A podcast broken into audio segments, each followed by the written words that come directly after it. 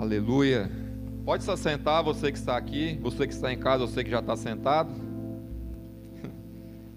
Presença de Deus, né? Como é tremendo. Se, se, se deixasse, a gente ficaria aqui a noite inteira adorando aqui, sentindo a presença de Deus, né? Através dos louvores, da adoração, né? E mas tem uma parte muito importante também que é compartilhar a palavra, a palavra de Deus, aquilo que Deus deixou para nós escrito, né? Para que nós possamos conhecer mais dele, né? Eu me lembro uma vez que a gente fizemos umas perguntas né, para os jovens adolescentes, que a gente estava fazendo um debate, né? E uma das perguntas foi, né, como eu conheço mais a Deus, né? Existem várias formas de você conhecer mais a Deus. Uma das formas é a que você escolheu, estar aqui nessa noite. Né? Essa é uma das formas, né? Orando, você conhece a Deus. Né? Lendo a palavra, você conhece a Deus. Olhando para o seu irmão do lado, aí você conhece a Deus. Às vezes você acha que não conhece, mas você conhece. Se olhar bem aí, você vai conhecer Deus na vida dele. Mas não é sobre isso que eu quero compartilhar com vocês nessa noite. Eu queria trocar uma ideia com vocês sobre algo que Deus me deu essa noite em sonho, que foi sobre uma palavra bem específica, escolhidos. E eu já queria perguntar para vocês aqui na escola, né? Sempre tem aquela turminha que joga futebol, né? Quem joga futebol aqui? Quem que é os artilheiros aí? Mentiroso Aí tem aquela, aquele time que vai escolher, né? Tira para o ímpar lá, dois, né? Aí vai escolhendo. Ah, quem você escolhe? Escolhe um, escolhe o outro, né? E sempre tem um que fica no final, né? Que é o mais ruim, teoricamente, né? O cara que joga menos. Ele é o último a ser escolhido, né? Quem já passou por isso aqui? Eu já passei por isso na escola, né? As meninas, pode ser, na, quando na educação física tem aula de vôlei, né? antigamente na minha época tinha, né? As meninas também tinha uma que era que jogava mais, que era top. Todo mundo queria escolher ela, que jogava bem, né? Todo mundo queria ganhar. Escolhe sempre o que joga melhor, né? Mas sempre ficava um para trás. Né? Era o último a ser escolhido, né?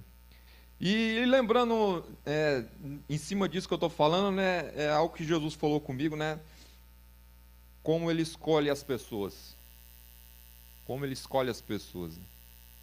Tem um texto que eu queria. A gente vai falar muito sobre esse texto, alguns versículos que eu vou ler, que está lá em Lucas 5, né? Que é quando Jesus chama os primeiros discípulos. E algo me chamou a atenção, né? Quando Deus me levou a ler esse texto, né? Quando Jesus escolhe, né? Todos aqueles que ele queria que estivesse próximo dele, né?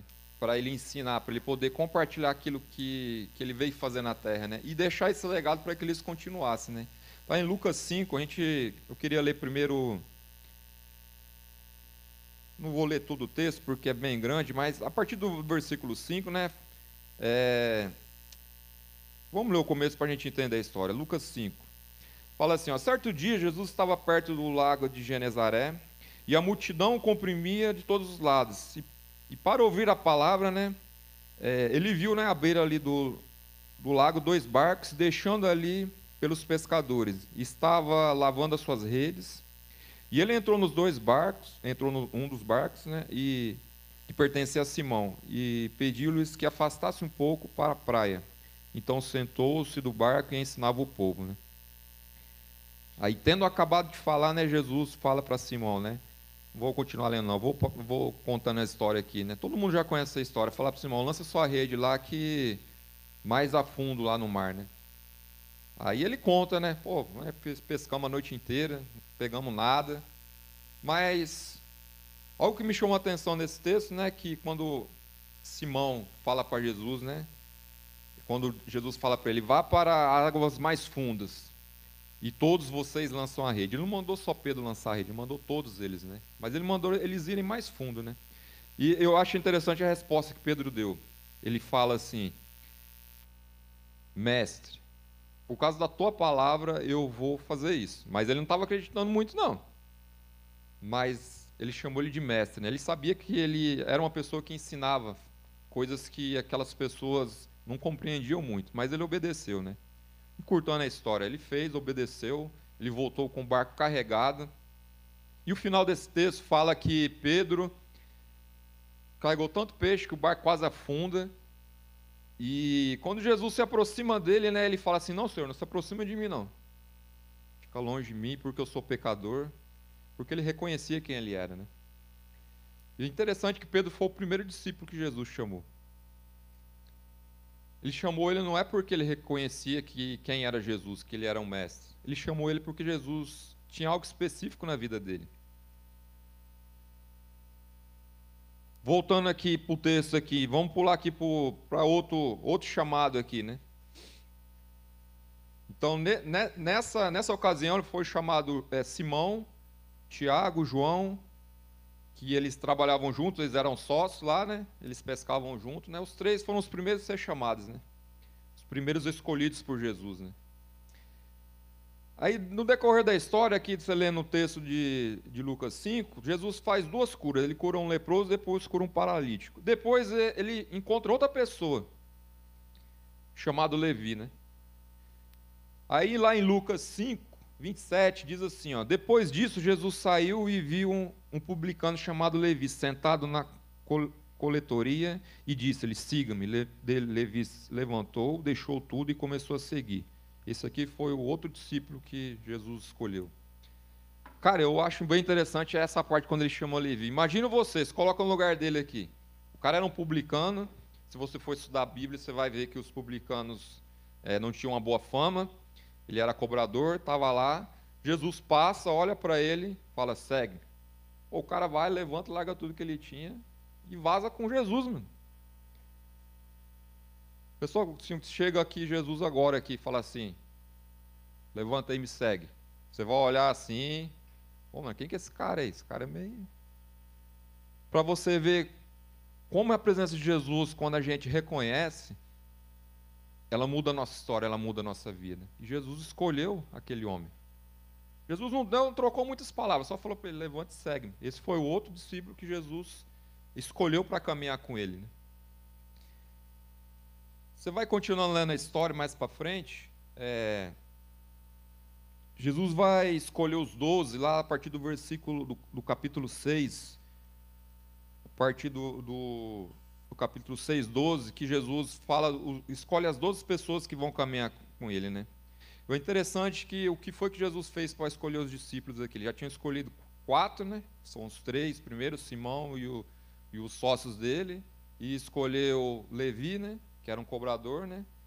E, e os restantes que estavam faltando, né? Que a gente hoje sabe que eram 12, né? Porque ali ninguém sabia que quantos que, eles, que Jesus ia escolher, né? No capítulo 6, a partir do 12, né? conta a história assim na Bíblia assim, ó. Num daqueles dias, Jesus saiu para um monte a fim de orar e passou a noite orando a Deus. Ao amanhecer, chamou os seus discípulos e escolheu os doze deles, a quem também designou apóstolos. Eu fiquei meditando nesse final aqui, né? Todos nós fomos chamados por Jesus. Quem acredita nisso? Só quem levantou a mão acredita, os outros não acreditam? Pode levantar a mão, gente. Vamos interagir aí. Não precisa ficar com vergonha, não. Não precisa ficar com medo de levantar da cadeira também, não. Pode levantar, dançar, pular. Dançar e pular não pega vírus, não. E, e o que foi que Jesus fez quando ele escolheu, né? Ele foi orar a noite inteira para escolher as pessoas, né? Deus escolheu todos nós. Você crê nisso que Deus escolheu? Às vezes você olha para você assim, fala, é eu?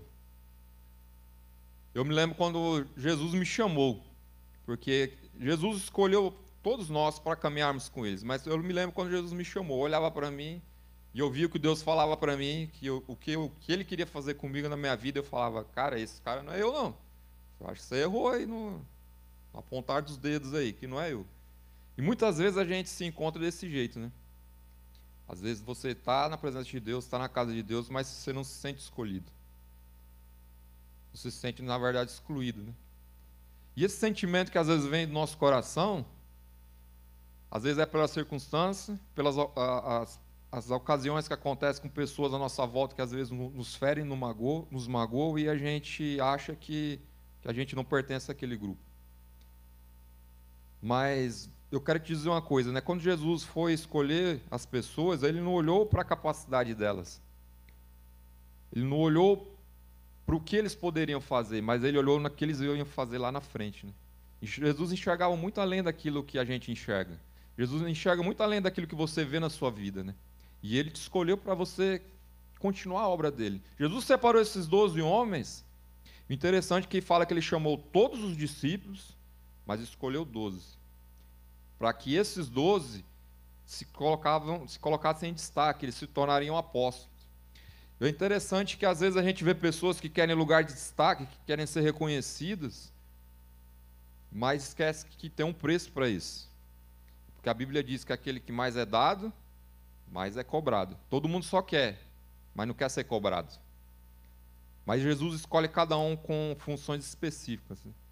E se eu olhar aqui o texto, a primeira pessoa que ele chamou foi Pedro. Né? Quem foi que fundou a igreja? Foi Pedro. A primeira igreja quem fundou foi Pedro. Pedro foi lá, a primeira pregação foi mais de 3 mil pessoas. Imagina uma pregação, o cara converter 3 mil numa vez só assim. Primeira pregação. Por quê? Porque Jesus tinha algo específico para a vida dele. Jesus fala, você continuar lendo o decorrer da história de Pedro, quando ele muda o nome dele de Simão para Pedro, ele fala, né? Você vai ser a pedra que eu vou construir a igreja. Porque ele tinha algo específico na vida dele. Sabe o que acontece com a gente? A gente é escolhido por Deus. Deus tem um plano na nossa vida, só que a gente quer viver o plano do outro. A gente quer ser escolhido como o outro é escolhido. E Deus tem coisas específicas para cada um de nós. Né? A gente olha as pessoas da, da, da Bíblia, assim, as pessoas que que são mencionadas, os feitos que elas faziam, a gente olha assim e fala, cara, poxa, como eu queria fazer, como eu queria ser daquele jeito, como eu queria ter essa autoridade, como eu queria é, alcançar aquilo que ele alcançou, né? Mas Deus te escolheu para outra coisa, Deus te chamou para outra coisa. Não foi para aquilo que, que já aconteceu. A Bíblia fala que Jesus nos diz que a gente vai fazer coisas maiores. Cara, você olha tantos milagres que Jesus fez, tantas pessoas que ele curou, se ele fala que a gente pode fazer coisas maiores, a gente pode fazer coisas maiores. Então, quando Jesus escolheu os doze discípulos, né, ele designou para algo bem específico. Né? E às vezes você está dentro da igreja e, e, acha que você não sabe fazer nada. Quem, quem que pensa assim? Pode levantar uma pessoa, ficar com vergonha, não. Eu pensei durante muito tempo isso dentro da igreja. Falar assim: ah, o que, que eu vou fazer na igreja? Eu não sei dançar, eu não sei tocar, que eu vou fazer? Vou ser obreiro? Ficar lá na porta em pé? Pode ser, irmão. Tem gente que acha que o obreiro só fica na porta em pé ali, né? Quem é obreiro sabe. Os acampamentos, panelão, cozinha. Alguns dos adolescentes sabem quando chamam aqui vai lavar as panelas lá, né? Você só lava a panela. Imagine fazer o rango lá, para aquele batalhão de pessoas. A gente é escolhido para coisas específicas. Não quer dizer que você vai ficar fazendo isso a vida inteira. Mas quando Deus nos chama, ele já está enxergando lá na frente. Se olhar para a vida do, das pessoas que ele escolheu, cara, um pior que o outro. Um era cobrador, ladrão, cobrava o imposto todo mundo, ainda cobravam por fora, guardava a grana no bolso. O outro, na hora que viu Jesus, fala: Não, fica nem perto de mim, porque eu sou pecador. Ele já reconhecia que ele era pecador, porque ele, ele via, quando ele viu Jesus pregando no barco, que era dele, ele falou: Afasta o barco um pouquinho. Quando ele viu o que ele estava falando, ele falou assim: Cara, preciso vou ficar longe desse cara, esse cara aí é santo demais. Por causa da autoridade que ele tinha quando ele pregava. Né? E às vezes a gente se vê dessa forma, né? A gente não se sente escolhido. Mas deixa eu te dizer uma coisa: se você está aqui hoje é porque você foi escolhido. Às vezes você não sabe por que você está aqui. Às vezes você vem aqui porque, ah, quer lá ver a galera lá. Pô, tá em casa aí na, na, quarentena, tanto tempo que fiquei sem ver o pessoal, né? Oportunidade que eu tenho de ver os amigos, né, novamente, né? Às vezes você pode pensar que esse é o motivo de você estar aqui nessa noite. Mas o real motivo é que Jesus quer mudar a sua vida, quer mudar a sua história. E quando eu falo isso, não é só mais uma palavra do pregador que às vezes você está cansado de ouvir, né? Jesus tem um plano na sua vida. Eu cansei de ouvir isso, quando as pessoas vêm ministrar para mim o Evangelho. Mas eu vi isso se cumprindo a partir do momento que eu criei, que eu acreditei naquilo que eu estava ouvindo, né? Não foram só palavras que foram jogadas ao vento. Né? Quando Jesus te escolheu, ele te escolheu porque ele tem um propósito. E esse propósito vai se cumprir, mas não depende dele. Esse propósito de se cumprir depende de você. Depende de você aceitar, de você querer. Todo mundo sabe que Pedro negou Jesus. Todo mundo conhece a história que Pedro negou Jesus? Todo mundo sabe, né? Na hora que Jesus mais precisou dos, dos discípulos dele ali em volta, né? O que aconteceu? Todo mundo, ó, é interessante Pedro. Jesus fala: Pedro, eu vou morrer, vou ter que morrer na cruz. Ele falou: Imagina, senhor, que é isso? Preciso for, eu morro junto. Jesus olhou para ele assim e falou assim: Essa noite ainda você vai me negar. Eu falei: Não, eu morro, mas não nego. Interessante, foi no mesma noite, no mesmo dia. Quantas vezes você fala que não vai trair Jesus e trai? Quantas vezes você fala que não vai mais pecar e continua pecando? Quantas vezes você fala que não vai cometer aquele mesmo erro que você sabe? Às vezes você não conta para ninguém, mas Jesus sabe e você continua fazendo. E sabe o que Jesus faz? Ele continua lá te esperando, de braços abertos. E quando Jesus ressuscitou, ele vai lá conversar com quem? Pedro. Pedro, você me ama? Sim, senhor, você sabe que eu te amo.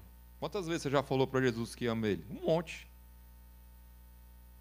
Mas realmente você ama a Deus como ele tem que ser amado? Porque existe vários tipos de amor. Né? Às vezes tem pessoas que têm simpatia pelo Evangelho. Né? E quando Pedro é questionado três vezes, ele entendeu que Jesus queria falar com ele. Foi por isso que Pedro se tornou quem ele se tornou. Né? Porque ele sabia o propósito de Deus na vida dele, só que ele não tinha entendido ainda. Naquele momento ele entendeu. Porque você vê os discípulos caminhando com Jesus, né?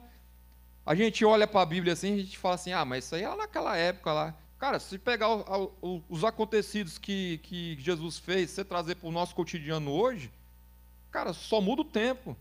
Os fatos são os mesmos, as coisas que acontecem são os mesmos, é, as dificuldades são as mesmas. Se não, naquela época não forem maiores do que hoje, às vezes a gente acha, pô, na pandemia todo mundo com medo aí em casa, né? Você acha que naquela época não tinha? Os leprosos ficavam excluídos, afastados lá.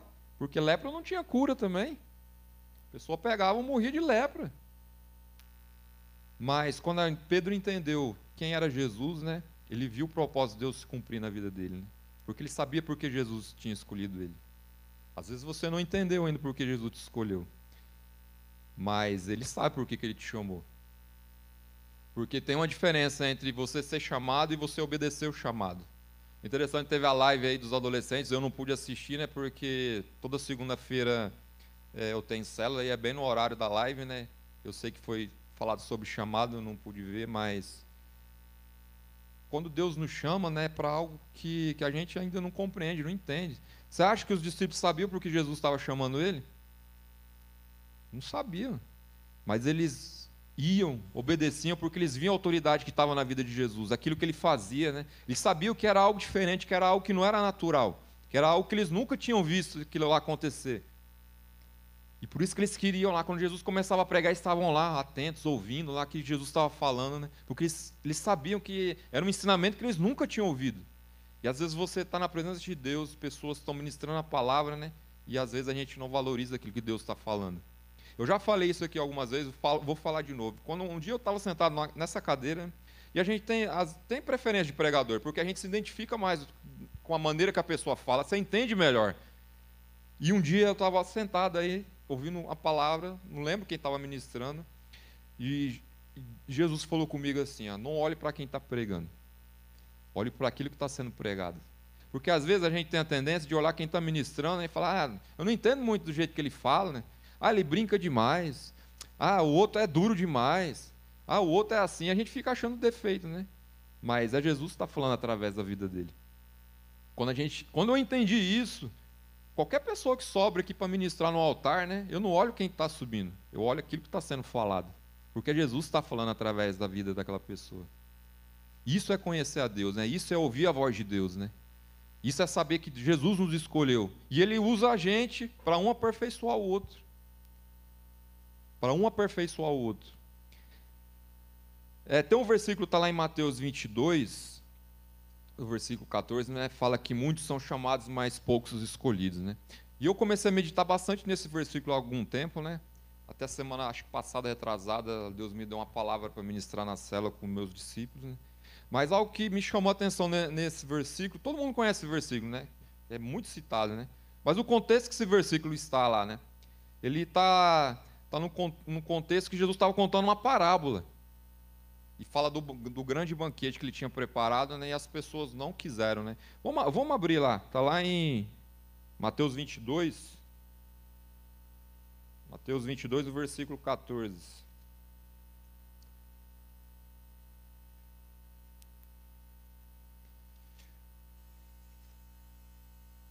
É a parábola do banquete do casamento. Tem, um, tem uma parte aqui, né? que, que Jesus, está contando essa parábola, né, fala assim: ó,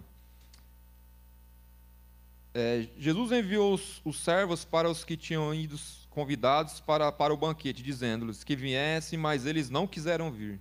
De novo enviou os servos e disse: Sigam os que foram convidados e digam os que foram convidados que preparem um banquete. Meus bois, meus novilhos gordos foram abatidos. Tudo está preparado. Venham para o banquete de casamento. Olha o que diz no versículo 5. Mas eles mas eles não lhes deram atenção e saíram um para um campo, o outro para os seus negócios, e o restante agarrou os servos, maltratando e, e os mataram. Esse versículo aqui fala sobre é, Jerusalém, né, que Jesus veio, chamou o povo para o arrependimento, mas ele não, não quis, mas não quero entrar nesse contexto. Eu quero falar naquilo que Jesus falou nesse, nessa parábola né, a respeito de quando ele chamou as pessoas. Né? Você foi chamado, você foi escolhido, mas a decisão de permanecer, de seguir é sua. Nessa parábola aqui, por isso que Jesus fala que muitos são chamados e poucos escolhidos. Não é Deus que escolhe quem vai permanecer na presença dele. É você que escolhe. É você que escolhe aquilo que você vai viver na presença de Deus. É você que escolhe o que Deus vai fazer na sua vida. Aí você fala, não, mas eu oro, eu busco, mas não vejo as coisas acontecer. Será que realmente você está buscando da forma correta? Será que realmente está ouvindo a voz de Deus? Porque se realmente você ouve a voz de Deus, né, você vai ouvir coisas que você não vai querer fazer. Deus vai te pedir coisas que você vai falar, não, vou orar mais um pouquinho. Porque quando é benção, todo mundo, eu recebo. Agora, quando é algo que dói, que custa, que, que vai tirar algo que a gente acha que a gente precisa, a gente fala, vou orar mais um pouco. Vou esperar a confirmação. Aí você ora, Deus confirma. Fala assim, Deus, faz que nem Gideão, né? Gideão fala, Deus, se isso é Senhor mesmo, né? Molha aqui a lã e deixa ser quem volta. Aí Deus foi lá e fez. Aí, Senhor, mas faz ao contrário agora. Jesus vai e faz. E às vezes Deus já te falou, já confirmou, e você não está querendo dar ouvidos. Né? Você é escolhido, mas a decisão de permanecer é sua, né? Tem outro versículo que eu queria ler, que está lá em, em 1 Coríntios.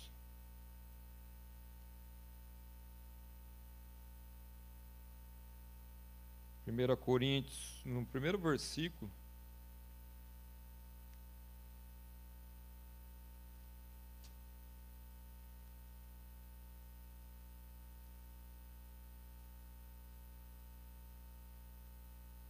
partir do 26. Primeiro vers... No primeiro capítulo, quer dizer, no, a partir do versículo 26. Fala assim, ó. Irmãos, pense que vocês, o que vocês eram quando foram chamados. Poucos eram sábios, segundo aos padrões humanos. Poucos eram poderosos, poucos eram de nobre nascimento. Mas Deus escolheu o que para o mundo é loucura para envergonhar os sábios. Escolheu o que para o mundo é fraqueza para envergonhar o que é forte escolheu o que para o mundo é insignificante, desprezado, e o que não é nada, para produzir o nada o que é, a fim de que ninguém se glorie diante de Deus. Às vezes você se vê dessa forma, você não se acha insignificante, você não se acha nada, mas é por isso que Deus te escolheu. Eu também era assim. No começo aqui já fala, né? Penso que vocês eram como vocês foram chamados. Às vezes você começou a caminhar com Jesus agora, isso não importa quanto tempo de, de caminhada que você tem com Jesus. Se é um, dois, um mês, dois anos, dez anos, vinte anos. Mas se lembre como você era. E se lembre no que Jesus te transformou hoje. Foi por isso que Jesus nos chamou, né? Às vezes você acha que você não é capaz, e foi por isso que ele te chamou. Às vezes você acha que não sabe fazer, foi por isso que ele te chamou. Às vezes você acha que não consegue, foi por isso que ele te chamou. Porque não é pelo seu conhecimento, não é pela sua sabedoria. É ele que vai te capacitar para fazer tudo. Eu já falei várias vezes quando a gente ministra aqui para os adolescentes, você acha que pegar o microfone e vir aqui falar aqui em cima é fácil? Aí todo mundo vê a gente pregando aqui. Ah, mas você já está acostumado, você já um monte de vezes sobe lá e prega, né? Se eu chamar um agora para vir aqui falar alguma coisa, todo mundo fica assim, ó. Eu, eu sei porque eu já, quando a gente está fazendo aqui o, o, o, culto, antigamente, agora a gente está fazendo presencial, né? Quando eu passava assim, quando eu colocava o microfone assim, todo mundo já ficava assim, ó, com medo. E a gente não tem que ter medo de romper os limites, os nossos medos. A gente tem que ser ousado, porque medo a gente vai sentir. Toda vez que a gente sobe aqui no altar para falar algo da palavra de Deus, o frio na barriga continua, né? Se falar, e se der um branco?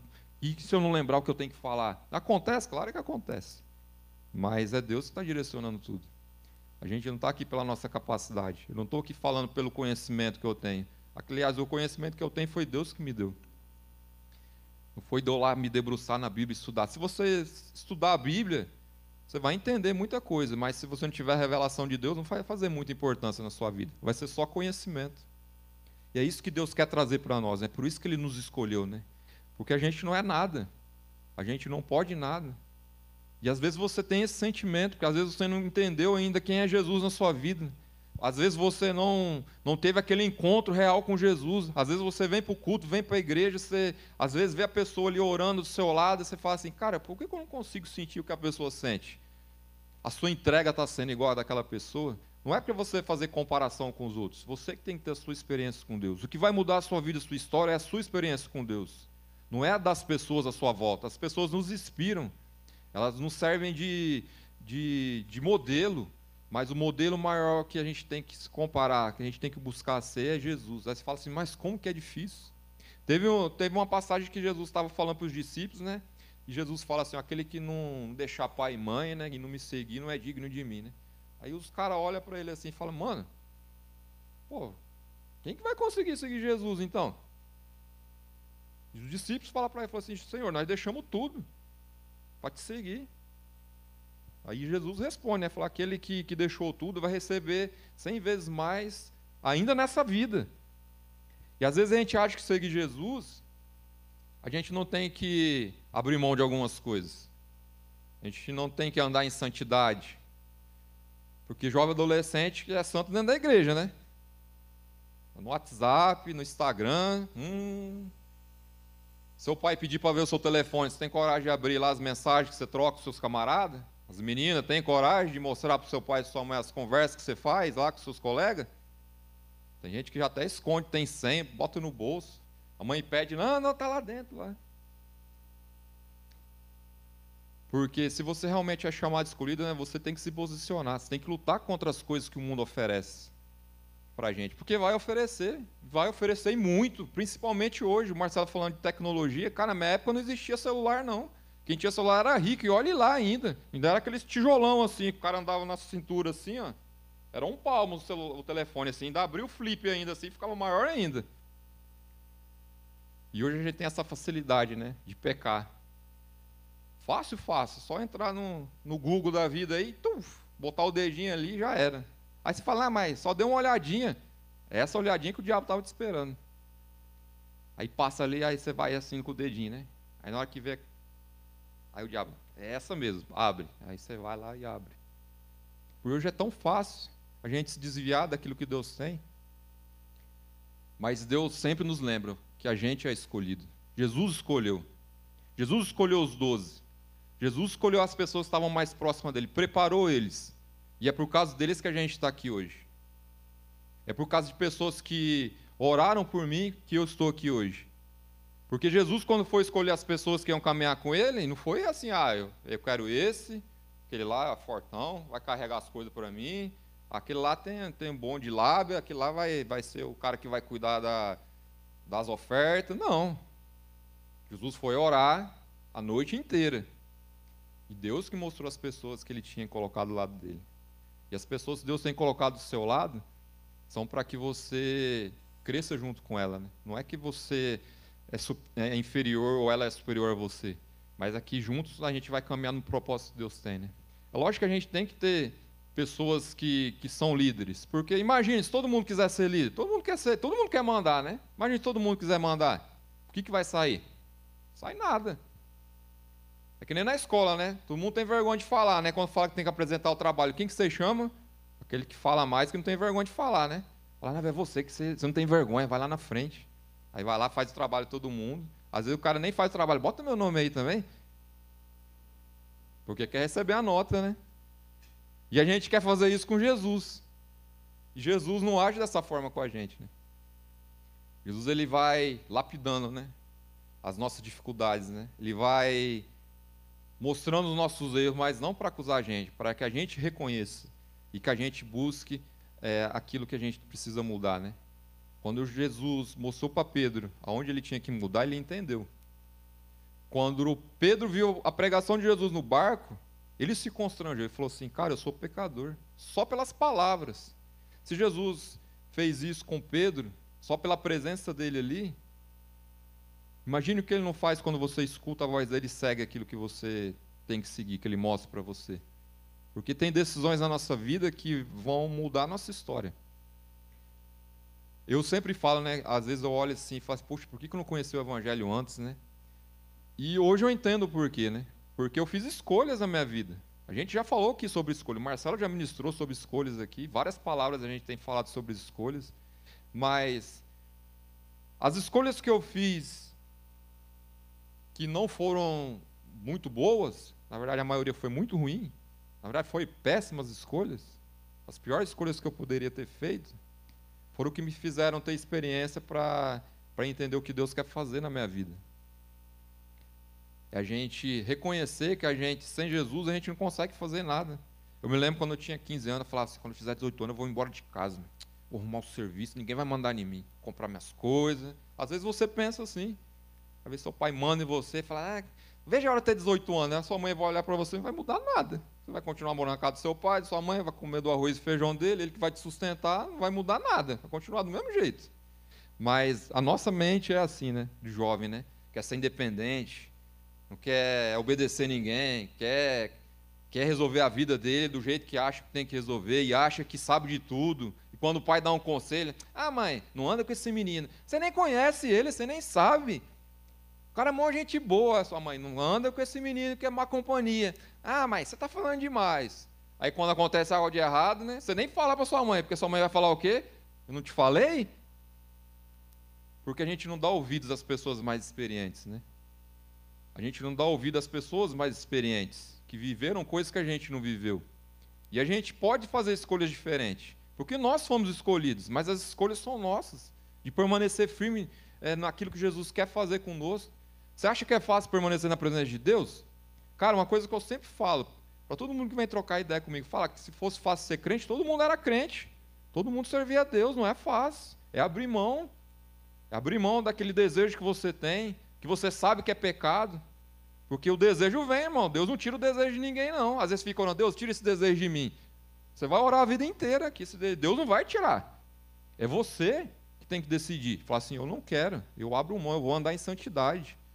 Eu vou guardar o meu corpo, eu não vou pecar. Você acha que não vai dar vontade? Claro que vai. O que, que sua postura tem que ser? Permanecer firme. Na hora você fala assim, Deus, me ajuda. Aí Deus te ajuda. Mas Deus não vai tirar a sua vontade. Deus não vai tirar o seu desejo. O desejo continua. Principalmente na idade adolescente, né? O cara não pode ver uma mulher bonita que chega. O cara já pensa mil coisas já, né? Deus não vai tirar de você. Você que tem que dominar aqui, ó, sua mente. Porque às vezes a gente dá conselho para jovem adolescente, né? E fala assim, ah, mas você nem sabe, nós tá em... agora é ela da tecnologia, mano, o negócio é outro. As coisas passam, o tempo muda, mas os problemas, as coisas são sempre as mesmas. O pecado é sempre o mesmo, as dificuldades são sempre as mesmas. Às vezes você vê o seu pai e sua mãe brigando, às vezes você é, tem pais separados. Aí você fala, ah, ninguém sabe o que eu passo ninguém entende. Às vezes é, é, é revoltado, né? Quer, quer chamar atenção, né? Que faz coisas para chamar a atenção das pessoas, né? Fala, ah, ninguém me entende. Será que realmente ninguém te, te entende ou você que não entende as pessoas? Porque a gente sempre quer jogar a culpa no outro, né? E quando a gente entende que parte de nós, a sua vida depende de você, não depende dos seus pais. Seus pais te sustentam, tem que dar comida, tem que dar ensino, mas a decisão da sua vida é sua. Você que decide o seu caminho. Meus pais sempre me ensinaram o caminho correto. Quem que escolheu o caminho errado? Foi eu. Foi as minhas escolhas, foi as minhas decisões. Eu com 15 anos eu me envolvi com droga. Não foi por falta de conhecimento, não foi por falta de meu pai me sentar comigo, minha mãe falar assim, oh, filho, isso aqui é errado. Não. Sabe por quê? Porque eu decidi. Eu escolhi. Eu sabia que era errado? Sabia. Paga o preço. Você vai pagar o preço pelas suas escolhas. Só que eu não tinha conhecimento de Deus. Eu nunca uma pessoa veio falar para mim de Jesus. Mas no dia que eu ouvi falar de Jesus pela primeira vez, que eu fui numa célula, que eu ouvi a palavra, aquilo lá me falou comigo. Eu falei, cara, eu vou experimentar isso. Porque eu já tinha experimentado tudo na vida. Pensa em experimentar tudo que você puder experimentar na vida, eu experimentei. Porque eu pensava que buscando isso nas coisas eu ia suprir algo que estava dentro de mim, que eu precisava suprir, mas eu não conseguia. Na bebida, na droga, dinheiro, mulher, carro, ser reconhecido. Eu tive tudo isso. Mas nenhuma dessas coisas supriram aquele vazio que estava dentro de mim. Porque esse vazio é Jesus está esperando você abrir o coração para ele poder entrar. Às vezes você acha que as pessoas não te entendem, né? Jovem adolescente pensa mim, ah, meu pai não sabe de nada pai não conhece, ah, sabe que hoje é outra era, hoje as coisas é bem diferente da época dele. Realmente tem muitas coisas que são diferentes. Tem muitas coisas que, que eu vivi na minha época que são diferentes da época do meu pai. Tem muitas coisas que meu filho vive hoje são bem diferentes da época da minha época. Mas uma coisa que não muda, né? Os princípios de Deus. Se você permanece nos princípios de Deus, você vai conseguir enfrentar todos esses problemas, todas as dificuldades que você acha que são tão grandes, acha que ninguém entende, acha que ninguém conhece, porque você é escolhido. Jesus te escolheu. Não é por acaso que você está aqui. Às vezes eu vinha para a igreja e falava assim, cara, o que, que eu estou fazendo aqui, né? Mas tinha algo dentro de mim que, que me impulsionava aí. Eu não entendia, eu não compreendia. Porque a gente quer entender tudo, quer compreender tudo. E com andar com Jesus, galera, não é assim. Andar com Jesus é uma vida louca, mano. Jesus fala assim, ó, Levanta lá e vai orar para fulano. Você fala, vou nada. Eu, mó vergonha de falar, ainda mais orar. Chega lá, o cara não quer, a gente já fica um monte de coisa na cabeça, né? É só você ir lá e fazer o que Jesus mandou. Se o cara não quer receber oração, ele que perdeu a benção. Às vezes Jesus levanta e fala assim, vai lavar louça para sua mãe. Fala, mas eu já faço isso todo dia. Vai lavar louça e não reclama. Faz isso um dia sem reclamar para você ver sua mãe vai olhar para você e vai estranhar. Fala assim, ué, eu tenho que mandar todo dia, agora está fazendo sem mandar? Tem alguma coisa errada aqui. Porque às vezes a gente fica esperando as coisas, né, motivar a gente. A gente que tem que estar atento àquilo que Deus quer fazer. Porque às vezes você está ouvindo aqui uma palavra na igreja, né, Deus está falando com você, aí quando toca naquela ferida, né, você fala assim, ah, quero ouvir mais não. O contaram da minha vida para ele. Eu me lembro quando eu entrei no primeiro culto na igreja. Cara, eu sentei no banco lá no fundo. Na verdade, nem sentei, eu fiquei em pé lá no fundão da igreja, né? Aí a, a irmã obreira veio, irmão, senta. E eu assim, não, quer sentar não, tá bom aqui. Aí, beleza. Aí o pastor, palavra, pregando, aí louvor. E dava meia hora olhando pro relógio. Eu falei, meu Deus do céu, esse negócio não acaba mais, vou sentar, né? Aí sentei. Cara, na hora que o pastor começou a pregar, comecei a olhar pro lado assim, né? Todo mundo que estava, eu olhei um por um que estava na igreja. Falei, não é possível. Alguém contou da minha vida para o pastor. Comecei a olhar um por um, assim, para ver se tinha algum conhecido, né? Falei, ah, se tiver algum conhecido, né? Alguém que me conhece, vai lá e falou da minha vida para o pastor, né? Aí o pastor, ó. No outro culto, eu falei, eu vou de novo na igreja. Vou saber se, se alguém contou da minha vida para o pastor. A mesma coisa, só.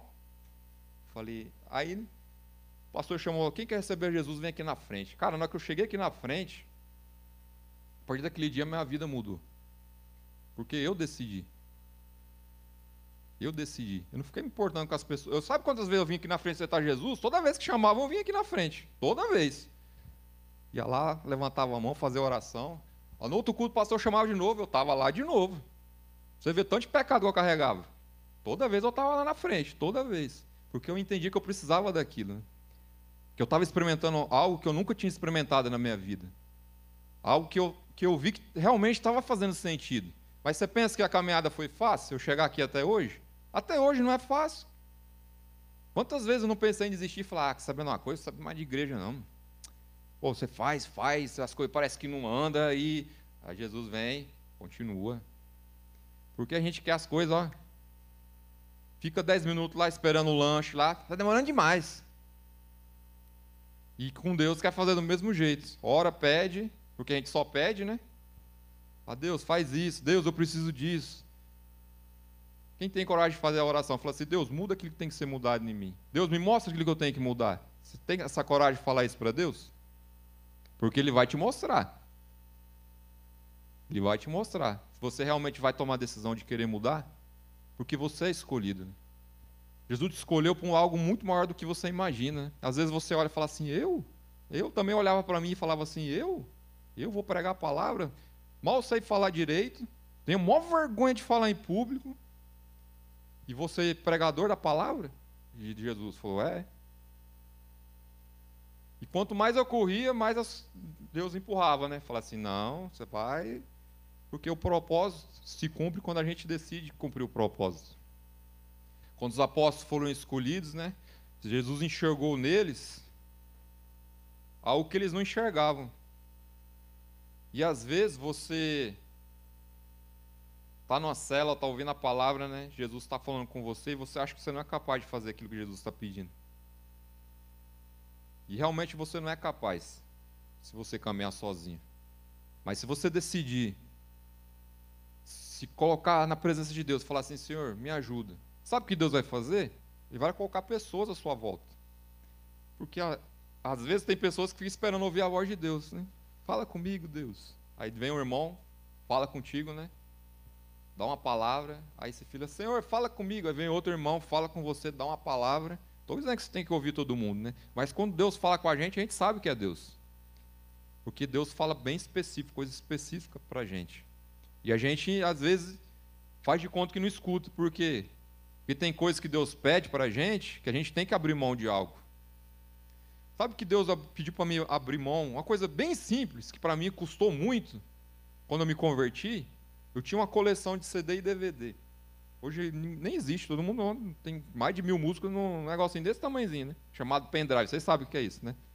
Pendrive. Na minha época não existia isso. Era um CDzão, VHS, filme. Os filmes aquelas fitonas quadradas assim, achei lá, descia lá. Eu tinha uma coleção de CD e DVD que eu gostava muito. Eu sempre colecionei. E eu sempre ouvi todo tipo de música. Rock, samba, pagode, rap, reggae. Eu sempre ouvi tudo, sempre gostei de tudo. E quando eu me converti, eu tinha um, um hack, sem brincadeira, eu acho que era daqui até ali assim, ó, aqueles baixinhos, cheinho. Você abria as portinhas assim, ó, tudo arrumadinho na capinha, bonitinho assim, ó. Rock 7, Guns N' Roses, Metallica. Cara, eu curtia muito. Eu curto até hoje. Primeira coisa que Deus pediu para mim, falou assim: abre mão desse CD, desse DVD. Cara, aquilo lá custou para mim. Pensa eu lá botando aquilo lá tudo dentro de um saco. Eu falava assim: oh Deus. Eu olhava assim, isso aqui eu gosto tanto, aí eu virava e colocava. Ia colocando. Eu juntei uns quatro sanitos grandão assim, ó. Marrei a boca, fui lá na calçada, botei na lixeira, virei as costas. Quando deu cinco minutos, me arrependi, voltei lá, já era. Levaram embora. Mas eu fui olhar lá, eu me arrependi, fui lá olhar para ver se estava lá. Eu não ia pegar de volta, porque eu sabia que Deus tinha me pedido aquilo. É uma coisa simples? Para alguns é, mas para mim custou muito. Porque tinham coisas ali que eram sentimentos meus que estavam ali. Coisas que eu ouvi alguma música e me trazia recordações de coisas que eu vivi. E coisas que não eram boas. Algumas não, não tinham interferência nenhuma na minha vida cristã, hoje. Mas tinham algumas que, se eu ouvisse aquela música, aquela canção, me, me rebatia aquele momento que eu vivi naquele, quando eu estava ouvindo aquela música. E Deus sabia que aquilo ia ser impedimento para mim. Deus só vai te pedir coisas que vão te impedir de estar na presença dele. Ele não vai te pedir nada para querer é, que você fique, é, como eu posso dizer, sei lá, sentido, sentido tirado, traído. Deus não vai te pedir nada para você se sentir dessa forma. Ele só vai te pedir coisas que vão te impedir de estar na presença dele. E Deus sabia que aquilo futuramente ia ser um impedimento.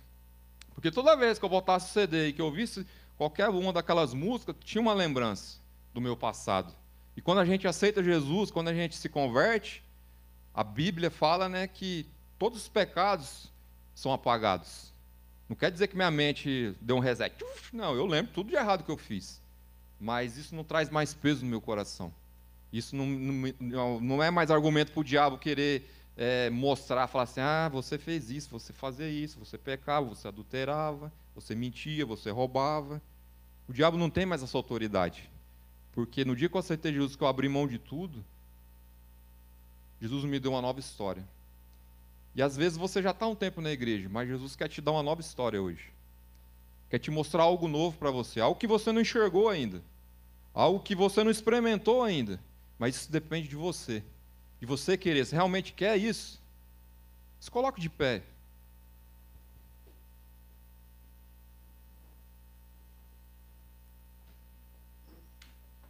E você que realmente deseja isso, quer experimentar algo novo de Deus, feche seus olhos aí no seu lugar.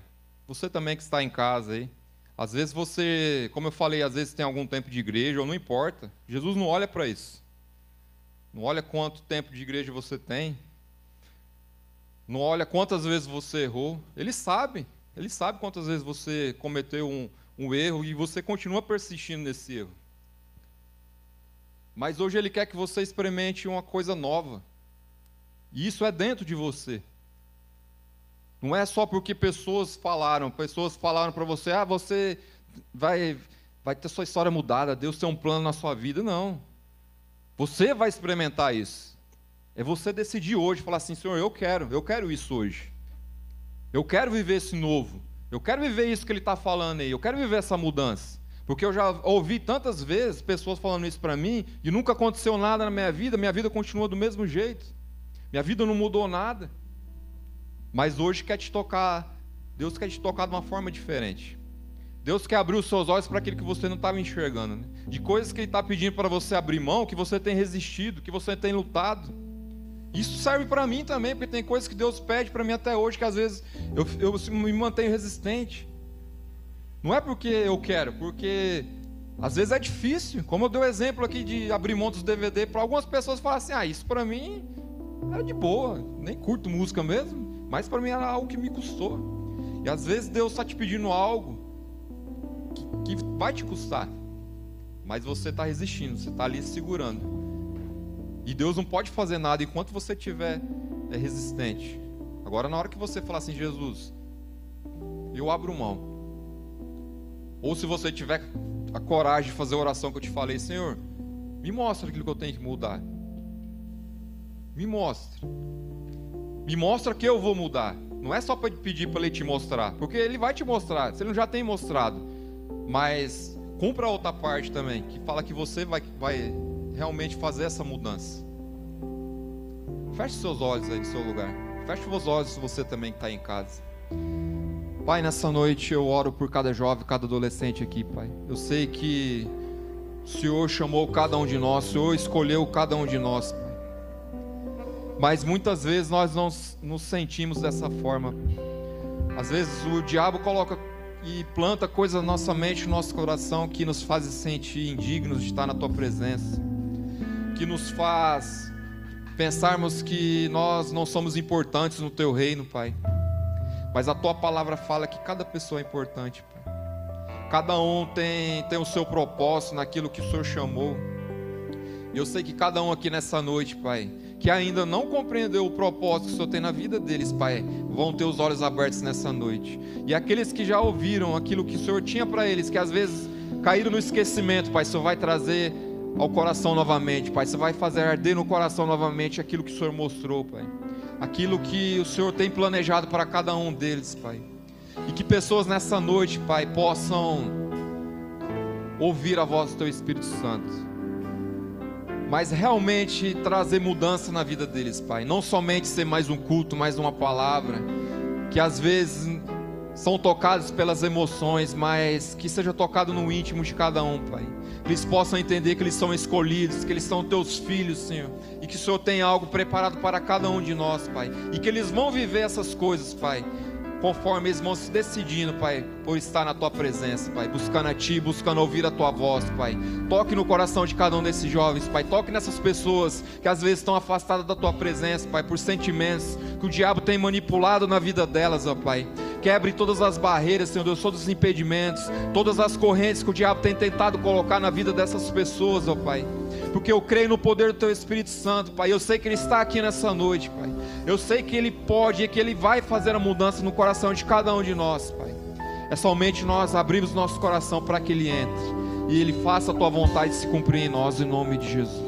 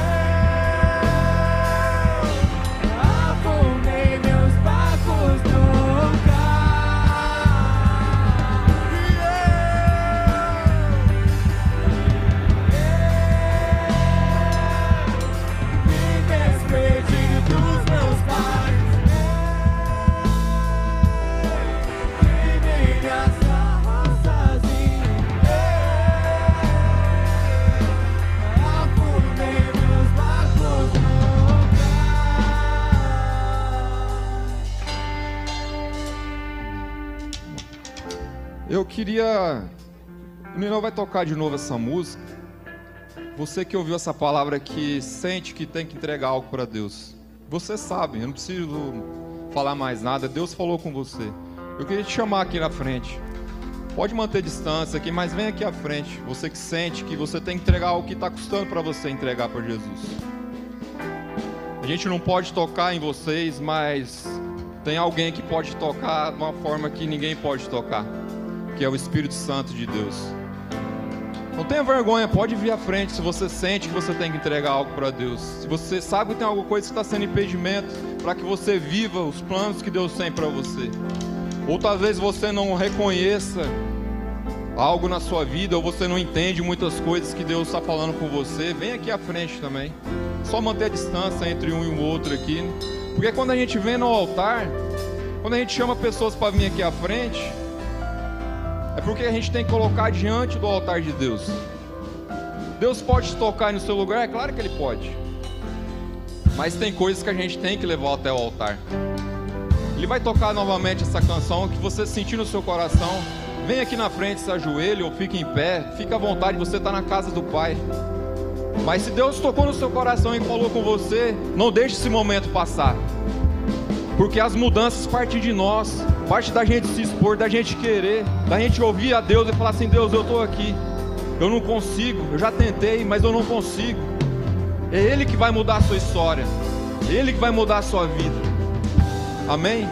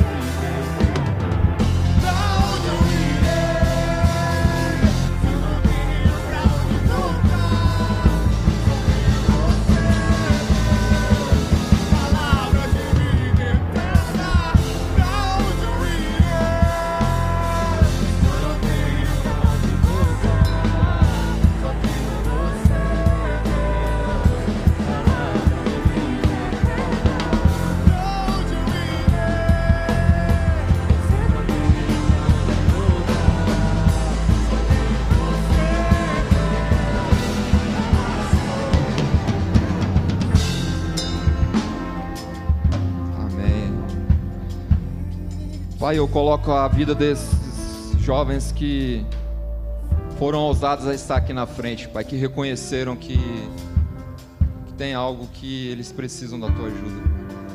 Eu sei que teu Espírito tocou na vida deles nessa noite de uma forma diferente. Não importa quantas vezes for necessário para eles estarem aqui na frente, porque todas as vezes teu Espírito Santo vai mover algo dentro do coração deles, Pai, que eles não vão entender, não vão compreender, porque o teu poder, Pai, não é compreensível, Pai, ao nosso raciocínio humano, mas que nos leva a viver a tua vontade, Pai. E eu sei que a tua vontade vai se cumprir, Pai, porque eles foram chamados, eles foram escolhidos por ti, Pai. E que eles vão ver, Pai, a tua mão agindo na vida deles, Pai, o sobrenatural acontecendo, Pai. Eu decreto isso na vida deles, Pai, com a autoridade do poder do teu evangelho, Pai, com a autoridade da tua palavra, do poder do teu Espírito Santo nessa noite, Pai, sobre a vida de- desses jovens, Pai, no nome de Jesus. No nome de Jesus. Amém.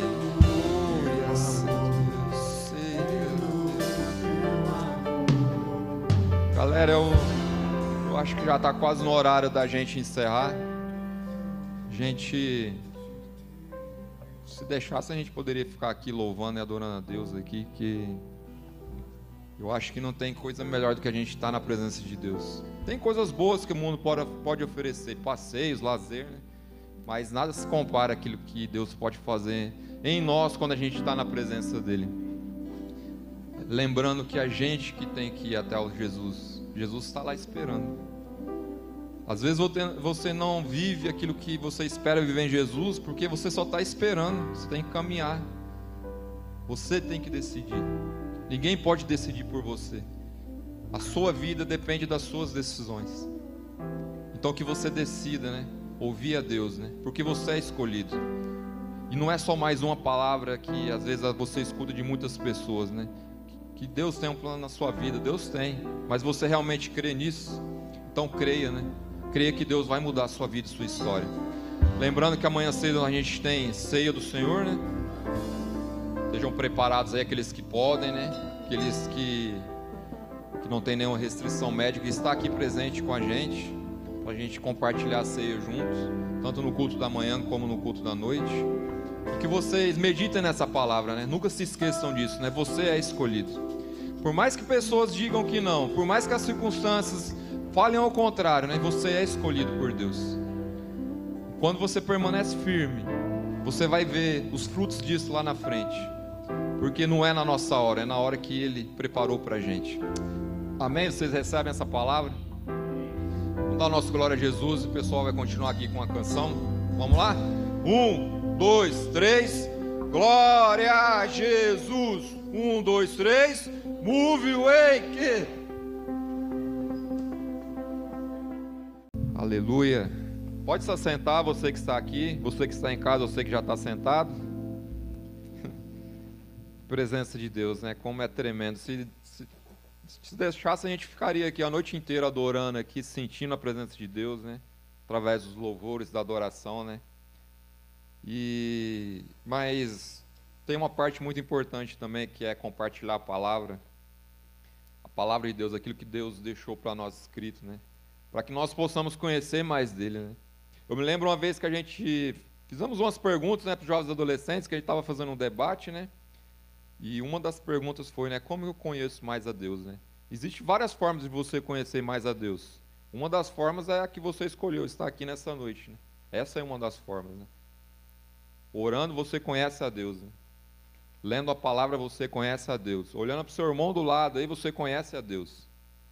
Às vezes você acha que não conhece, mas você conhece. Se olhar bem aí, você vai conhecer Deus na vida dele. Mas não é sobre isso que eu quero compartilhar com vocês nessa noite. Eu queria trocar uma ideia com vocês sobre algo que Deus me deu essa noite em sonho, que foi sobre uma palavra bem específica, escolhidos. E eu já queria perguntar para vocês aqui na escola, né? Sempre tem aquela turminha que joga futebol, né? Quem joga futebol aqui? Quem que é os artilheiros aí? Mentiroso? Aí tem aquela, aquele time que vai escolher, né? Tira para o ímpar lá, dois, né? Aí vai escolhendo. Ah, quem você escolhe? Escolhe um, escolhe o outro, né? E sempre tem um que fica no final, né? Que é o mais ruim, teoricamente, né? O cara que joga menos. Ele é o último a ser escolhido, né? Quem já passou por isso aqui? Eu já passei por isso na escola, né? As meninas, pode ser, na, quando na educação física tem aula de vôlei, né? antigamente na minha época tinha, né? As meninas também. Tinha uma que era que jogava mais, que era top. Todo mundo queria escolher ela, que jogava bem, né? Todo mundo queria ganhar, escolhe sempre o que joga melhor, né? Mas sempre ficava um para trás, né? Era o último a ser escolhido, né? E, lembrando, é, em cima disso que eu estou falando, né? É algo que Jesus falou comigo, né? como ele escolhe as pessoas. Como ele escolhe as pessoas. Tem um texto que eu queria. A gente vai falar muito sobre esse texto, alguns versículos que eu vou ler, que está lá em Lucas 5, né? Que é quando Jesus chama os primeiros discípulos. E algo me chamou a atenção, né? Quando Deus me levou a ler esse texto, né? Quando Jesus escolhe, né? Todos aqueles que ele queria que estivesse próximo dele, né? para ele ensinar, para ele poder compartilhar aquilo que, que ele veio fazer na terra, né? E deixar esse legado para que eles continuassem, né? Tá em Lucas 5, a gente, eu queria ler primeiro não vou ler todo o texto porque é bem grande, mas a partir do versículo 5, né? É, vamos ler o começo para a gente entender a história. Lucas 5. Fala assim: ó, certo dia Jesus estava perto do lago de Genezaré e a multidão comprimia de todos os lados. E e para ouvir a palavra, né, é, ele viu né, à beira ali do, do lago dois barcos, deixando ali pelos pescadores. Estava lavando as suas redes. E ele entrou nos dois barcos, entrou no um dos barcos, né, e que pertencia a Simão, e pediu-lhes que afastasse um pouco para a praia. Então sentou-se do barco e ensinava o povo, né? Aí, tendo acabado de falar, né, Jesus fala para Simão, né? vou continuar lendo, não. Vou, vou contando a história aqui, né? Todo mundo já conhece essa história. Falar para Simão, lança sua rede lá que mais a fundo lá no mar, né? Aí ele conta, né? Pô, né, pescamos a noite inteira, não pegamos nada. Mas algo que me chamou a atenção nesse texto, né? Que quando Simão fala para Jesus, né?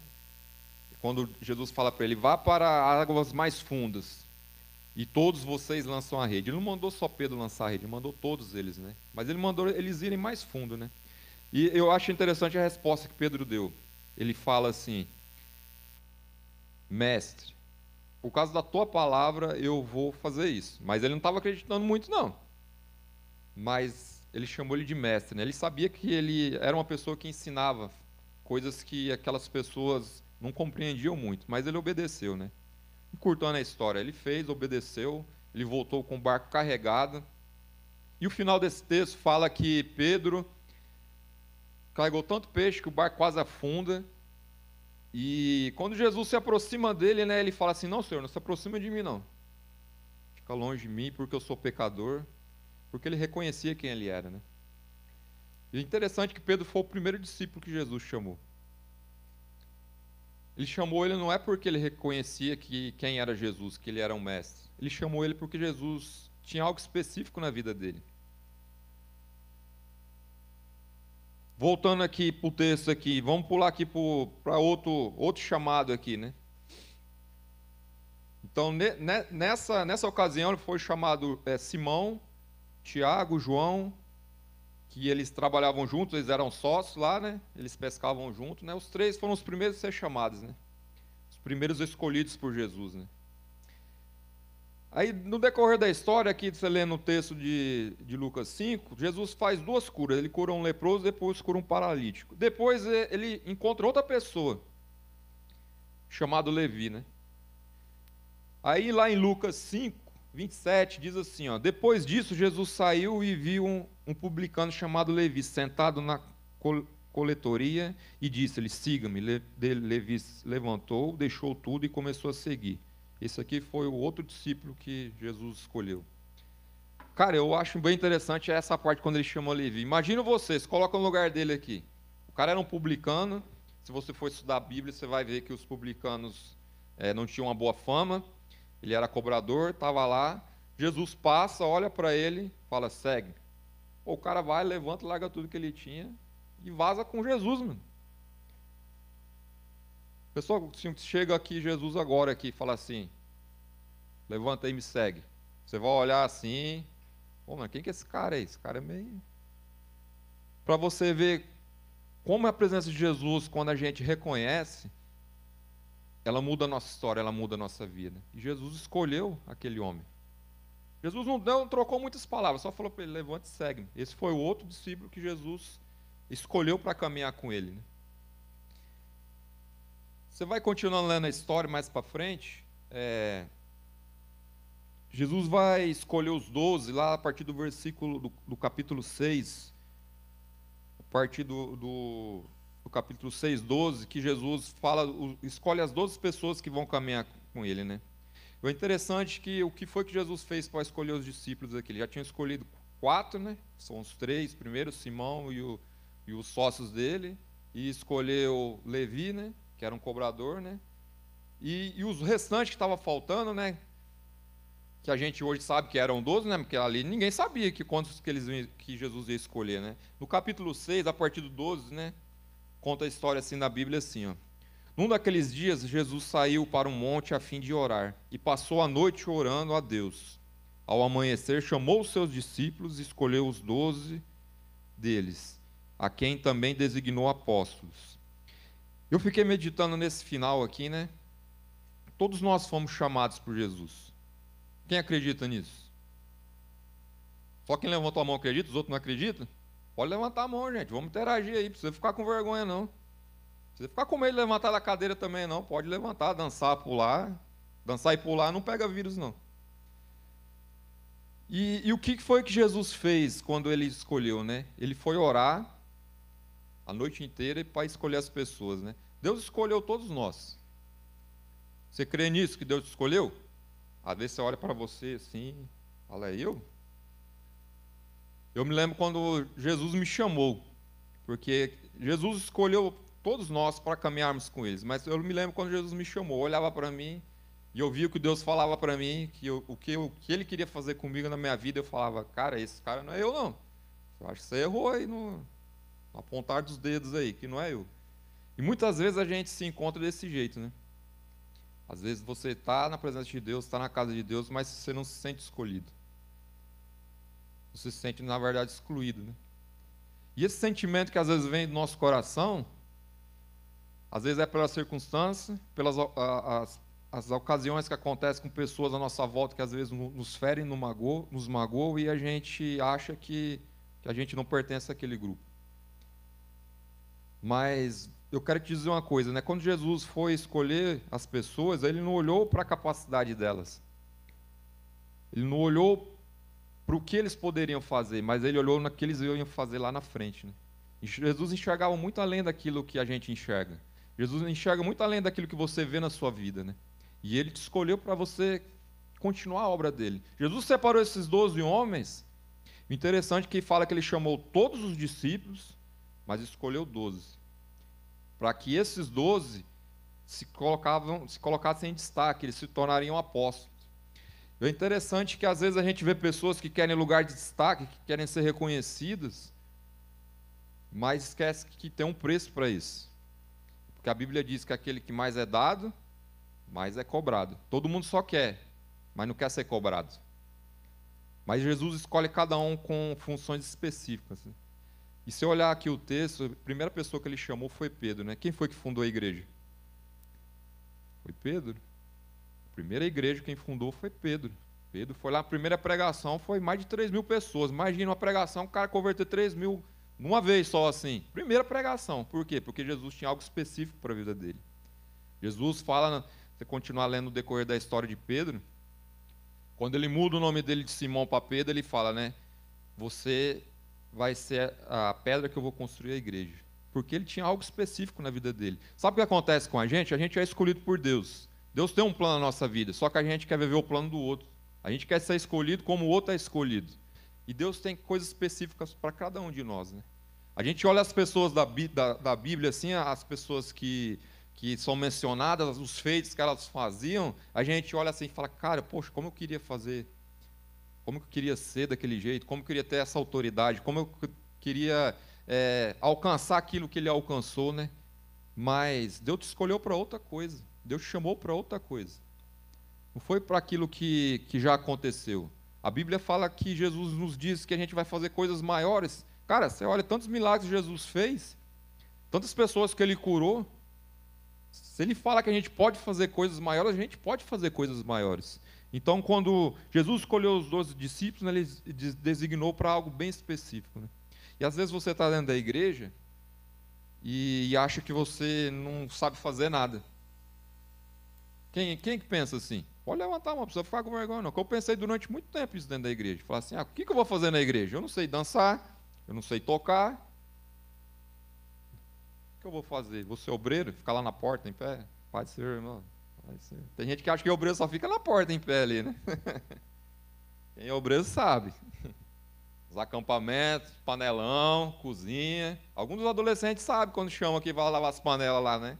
Você só lava a panela. Imagine fazer o rango lá, para aquele batalhão de pessoas. A gente é escolhido para coisas específicas. Não quer dizer que você vai ficar fazendo isso a vida inteira. Mas quando Deus nos chama, e já está enxergando lá na frente. Se olhar para a vida do, das pessoas que ele escolheu, cara, um pior que o outro. Um era cobrador, ladrão, cobrava o imposto todo mundo, ainda cobravam por fora, guardava a grana no bolso. O outro, na hora que viu Jesus, fala: Não, fica nem perto de mim, porque eu sou pecador. Ele já reconhecia que ele era pecador, porque ele, ele via, quando ele viu Jesus pregando no barco, que era dele, ele falou: Afasta o barco um pouquinho. Quando ele viu o que ele estava falando, ele falou assim: Cara, preciso vou ficar longe desse cara. Esse cara aí é santo demais. Por causa da autoridade que ele tinha quando ele pregava. Né? E às vezes a gente se vê dessa forma, né? A gente não se sente escolhido. Mas deixa eu te dizer uma coisa: se você está aqui hoje é porque você foi escolhido. Às vezes você não sabe por que você está aqui. Às vezes você vem aqui porque, ah, quer lá ver a galera lá. Ou tá em casa aí na, na, quarentena, tanto tempo que fiquei sem ver o pessoal, né? Oportunidade que eu tenho de ver os amigos, né, novamente, né? Às vezes você pode pensar que esse é o motivo de você estar aqui nessa noite. Mas o real motivo é que Jesus quer mudar a sua vida, quer mudar a sua história.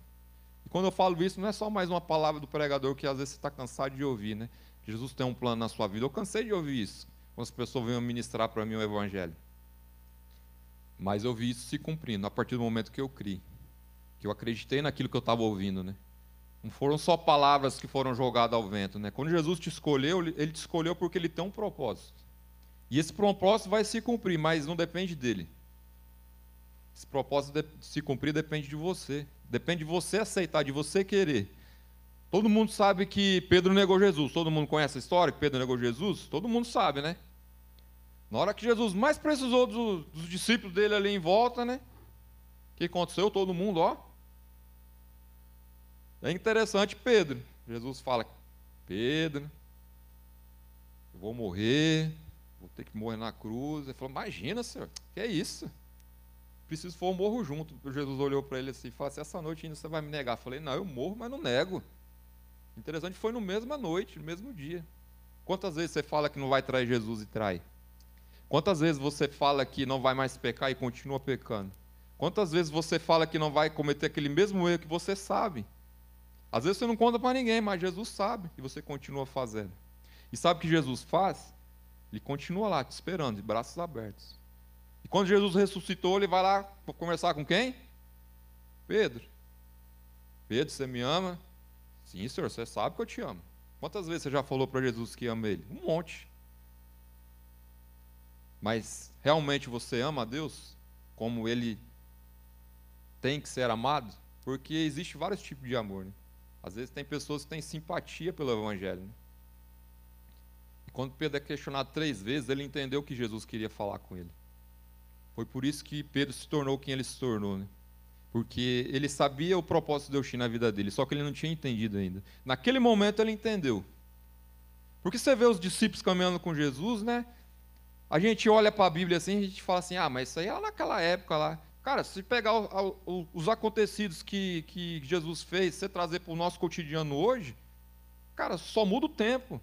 Os fatos são os mesmos, as coisas que acontecem são os mesmos, é, as dificuldades são as mesmas. Se não, naquela época não forem maiores do que hoje, às vezes a gente acha, pô, na pandemia todo mundo com medo aí em casa, né? Você acha que naquela época não tinha? Os leprosos ficavam excluídos, afastados lá.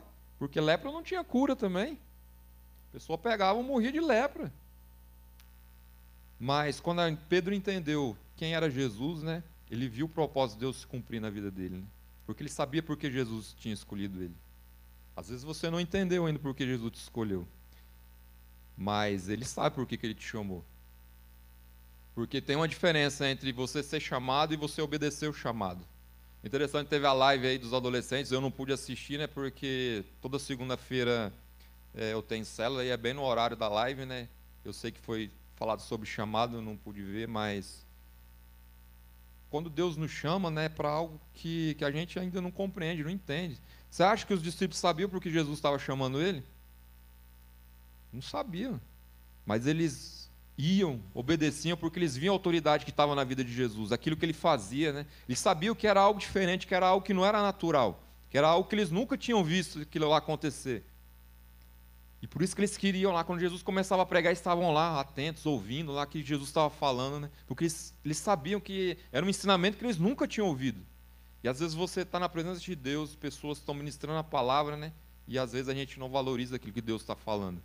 Eu já falei isso aqui algumas vezes, vou falar de novo. Quando um dia eu estava sentado nessa cadeira, e a gente tem, as, tem preferência de pregador, porque a gente se identifica mais com a maneira que a pessoa fala, você entende melhor.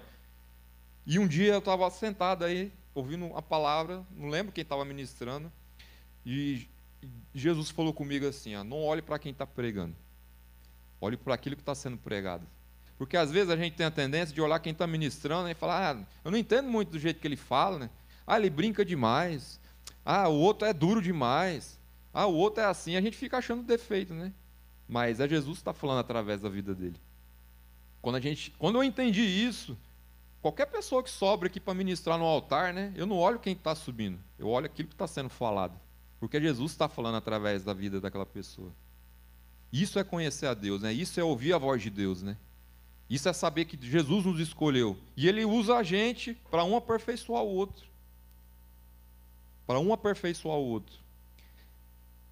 É, tem um versículo, está lá em Mateus 22, o versículo 14, né, fala que muitos são chamados, mas poucos os escolhidos. Né? E eu comecei a meditar bastante nesse versículo há algum tempo, né? Até semana, acho que passada, retrasada, Deus me deu uma palavra para ministrar na cela com meus discípulos. Né? Mas algo que me chamou a atenção nesse versículo, todo mundo conhece esse versículo, né? É muito citado, né? Mas o contexto que esse versículo está lá, né? Ele está está no, no contexto que Jesus estava contando uma parábola. E fala do, do, grande banquete que ele tinha preparado, né, e as pessoas não quiseram. Né? Vamos, vamos abrir lá, está lá em Mateus 22. Mateus 22, o versículo 14.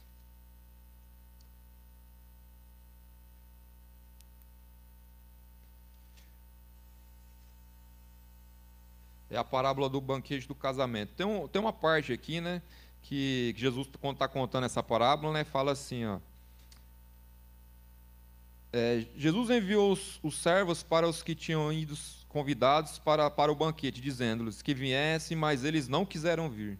De novo enviou os servos e disse: Sigam os que foram convidados e digam os que foram convidados que preparem um banquete. Meus bois, os meus novilhos gordos foram abatidos. Tudo está preparado. Venham para o banquete de casamento. Olha o que diz no versículo 5. Mas eles mas eles não lhes deram atenção e saíram um para um campo, o outro para os seus negócios, e o restante agarrou os servos, maltratando e, e os mataram. Esse versículo aqui fala sobre é, Jerusalém, né, que Jesus veio, chamou o povo para o arrependimento, mas ele não, não quis, mas não quero entrar nesse contexto. Eu quero falar naquilo que Jesus falou nesse, nessa parábola né, a respeito de quando ele chamou as pessoas. Né? Você foi chamado, você foi escolhido, mas a decisão de permanecer, de seguir é sua. Nessa parábola aqui, por isso que Jesus fala que muitos são chamados e poucos escolhidos. Não é Deus que escolhe quem vai permanecer na presença dele. É você que escolhe.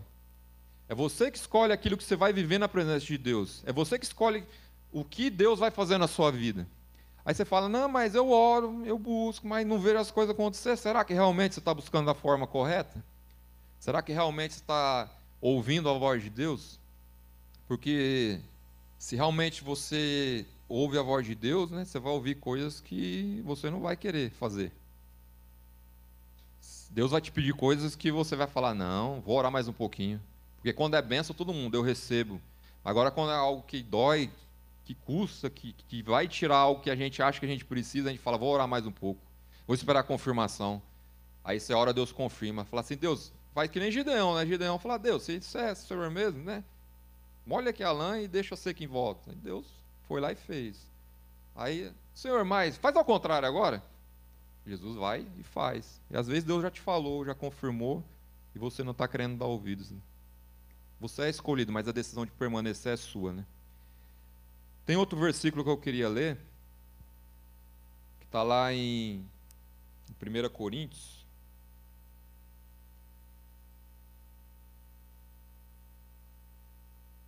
Primeira Coríntios, no primeiro versículo,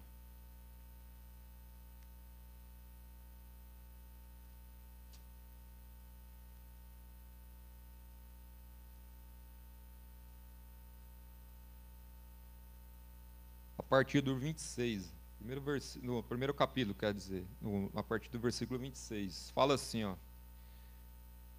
Irmãos, pense que vocês, o que vocês eram quando foram chamados. Poucos eram sábios, segundo aos padrões humanos. Poucos eram poderosos, poucos eram de nobre nascimento. Mas Deus escolheu o que para o mundo é loucura para envergonhar os sábios. Escolheu o que para o mundo é fraqueza para envergonhar o que é forte escolheu o que para o mundo é insignificante, desprezado, e o que não é nada, para produzir o nada o que é, a fim de que ninguém se glorie diante de Deus. Às vezes você se vê dessa forma, você não se acha insignificante, você não se acha nada, mas é por isso que Deus te escolheu. Eu também era assim. No começo aqui já fala, né? Penso que vocês eram como vocês foram chamados. Às vezes você começou a caminhar com Jesus agora, isso não importa quanto tempo de, de caminhada que você tem com Jesus. Se é um, dois, um mês, dois anos, dez anos, vinte anos. Mas se lembre como você era. E se lembre no que Jesus te transformou hoje. Foi por isso que Jesus nos chamou, né? Às vezes você acha que você não é capaz, e foi por isso que ele te chamou. Às vezes você acha que não sabe fazer, foi por isso que ele te chamou. Às vezes você acha que não consegue, foi por isso que ele te chamou. Porque não é pelo seu conhecimento, não é pela sua sabedoria. É ele que vai te capacitar a fazer tudo. Eu já falei várias vezes quando a gente ministra aqui para os adolescentes, você acha que pegar o microfone e vir aqui falar aqui em cima é fácil? Aí todo mundo vê a gente pregando aqui. Ah, mas você já está acostumado, você já um monte de vezes sobe lá e prega, né? Se eu chamar um agora para vir aqui falar alguma coisa, todo mundo fica assim, ó. Eu, eu sei porque eu já, quando a gente está fazendo aqui o, o, o, culto, antigamente, agora a gente está fazendo presencial, né? Quando eu passava assim, quando eu colocava o microfone assim, todo mundo já ficava assim, ó, com medo. E a gente não tem que ter medo de romper os limites, os nossos medos. A gente tem que ser ousado, porque medo a gente vai sentir. Toda vez que a gente sobe aqui no altar para falar algo da palavra de Deus, o frio na barriga continua, né? Se falar, e se der um branco? E se eu não lembrar o que eu tenho que falar? Acontece? Claro que acontece. Mas é Deus que está direcionando tudo. A gente não está aqui pela nossa capacidade. Eu não estou aqui falando pelo conhecimento que eu tenho. Aliás, o conhecimento que eu tenho foi Deus que me deu. Não foi de eu lá me debruçar na Bíblia e estudar. Se você estudar a Bíblia, você vai entender muita coisa, mas se você não tiver a revelação de Deus, não vai fazer muita importância na sua vida. Vai ser só conhecimento. E é isso que Deus quer trazer para nós, é né? por isso que Ele nos escolheu, né? Porque a gente não é nada, a gente não pode nada. E às vezes você tem esse sentimento, porque às vezes você não entendeu ainda quem é Jesus na sua vida. Às vezes você não, não teve aquele encontro real com Jesus. Às vezes você vem para o culto, vem para a igreja, você às vezes vê a pessoa ali orando do seu lado, e você fala assim, cara, por que eu não consigo sentir o que a pessoa sente? A sua entrega está sendo igual a daquela pessoa? Não é para você fazer comparação com os outros. Você que tem que ter a sua experiência com Deus. O que vai mudar a sua vida, a sua história, é a sua experiência com Deus. Não é a das pessoas à sua volta. As pessoas nos inspiram. Elas nos servem de, de, de modelo. Mas o modelo maior que a gente tem que se comparar, que a gente tem que buscar ser, é Jesus. Aí você fala assim, mas como que é difícil? Teve, teve uma passagem que Jesus estava falando para os discípulos, né? E Jesus fala assim: aquele que não deixar pai e mãe, né? E não me seguir, não é digno de mim, né? Aí os caras olham para ele assim e falam: mano, pô, quem que vai conseguir seguir Jesus então? E os discípulos falam para ele falam assim: Senhor, nós deixamos tudo para te seguir. Aí Jesus responde, né? Fala, aquele que, que deixou tudo vai receber cem vezes mais ainda nessa vida. E às vezes a gente acha que seguir Jesus, a gente não tem que abrir mão de algumas coisas. A gente não tem que andar em santidade. Porque jovem adolescente é santo dentro da igreja, né? No WhatsApp, no Instagram. Hum. Seu pai pedir para ver o seu telefone, você tem coragem de abrir lá as mensagens que você troca com seus camaradas? As meninas têm coragem de mostrar para o seu pai e sua mãe as conversas que você faz lá com seus colegas? Tem gente que já até esconde, tem senha, bota no bolso. A mãe pede, não, não, está lá dentro. lá. Porque se você realmente é chamado escolhido, né, você tem que se posicionar, você tem que lutar contra as coisas que o mundo oferece para a gente. Porque vai oferecer, vai oferecer muito, principalmente hoje. O Marcelo falando de tecnologia, cara, na minha época não existia celular, não. Quem tinha celular era rico, e olhe lá ainda. Ainda era aqueles tijolão assim, que o cara andava na cintura assim, ó. Era um palmo o, celular, o telefone assim, ainda abriu o flip ainda assim, ficava maior ainda. E hoje a gente tem essa facilidade, né, de pecar. Fácil, fácil, só entrar no, no Google da vida aí, tuf, botar o dedinho ali já era. Aí você fala, ah, mas só deu uma olhadinha. É essa olhadinha que o diabo estava te esperando. Aí passa ali, aí você vai assim com o dedinho, né? Aí na hora que vê Aí o diabo, é essa mesmo, abre. Aí você vai lá e abre. Por hoje é tão fácil a gente se desviar daquilo que Deus tem. Mas Deus sempre nos lembra que a gente é escolhido. Jesus escolheu. Jesus escolheu os doze. Jesus escolheu as pessoas que estavam mais próximas dele, preparou eles. E é por causa deles que a gente está aqui hoje. É por causa de pessoas que oraram por mim que eu estou aqui hoje. Porque Jesus, quando foi escolher as pessoas que iam caminhar com ele, não foi assim, ah, eu, eu quero esse, aquele lá é fortão, vai carregar as coisas para mim, aquele lá tem, tem bom de lábia, aquele lá vai, vai ser o cara que vai cuidar da, das ofertas. Não. Jesus foi orar a noite inteira. E Deus que mostrou as pessoas que ele tinha colocado do lado dele. E as pessoas que Deus tem colocado do seu lado são para que você cresça junto com ela. Né? Não é que você é, é inferior ou ela é superior a você. Mas aqui juntos a gente vai caminhar no propósito que Deus tem. Né? É lógico que a gente tem que ter pessoas que, que são líderes. Porque imagine, se todo mundo quiser ser líder, todo mundo quer ser, todo mundo quer mandar, né? Imagine se todo mundo quiser mandar. O que, que vai sair? Sai nada. É que nem na escola, né? Todo mundo tem vergonha de falar, né? Quando fala que tem que apresentar o trabalho. Quem que você chama? Aquele que fala mais que não tem vergonha de falar, né? Fala, não, é você que você, você não tem vergonha, vai lá na frente. Aí vai lá, faz o trabalho todo mundo. Às vezes o cara nem faz o trabalho, bota meu nome aí também. Porque quer receber a nota, né? E a gente quer fazer isso com Jesus. Jesus não age dessa forma com a gente, né? Jesus ele vai lapidando, né? As nossas dificuldades, né? Ele vai mostrando os nossos erros, mas não para acusar a gente, para que a gente reconheça e que a gente busque é, aquilo que a gente precisa mudar, né? Quando Jesus mostrou para Pedro aonde ele tinha que mudar, ele entendeu. Quando Pedro viu a pregação de Jesus no barco, ele se constrangeu e falou assim: Cara, eu sou pecador, só pelas palavras. Se Jesus fez isso com Pedro, só pela presença dele ali, imagine o que ele não faz quando você escuta a voz dele e segue aquilo que você tem que seguir, que ele mostra para você.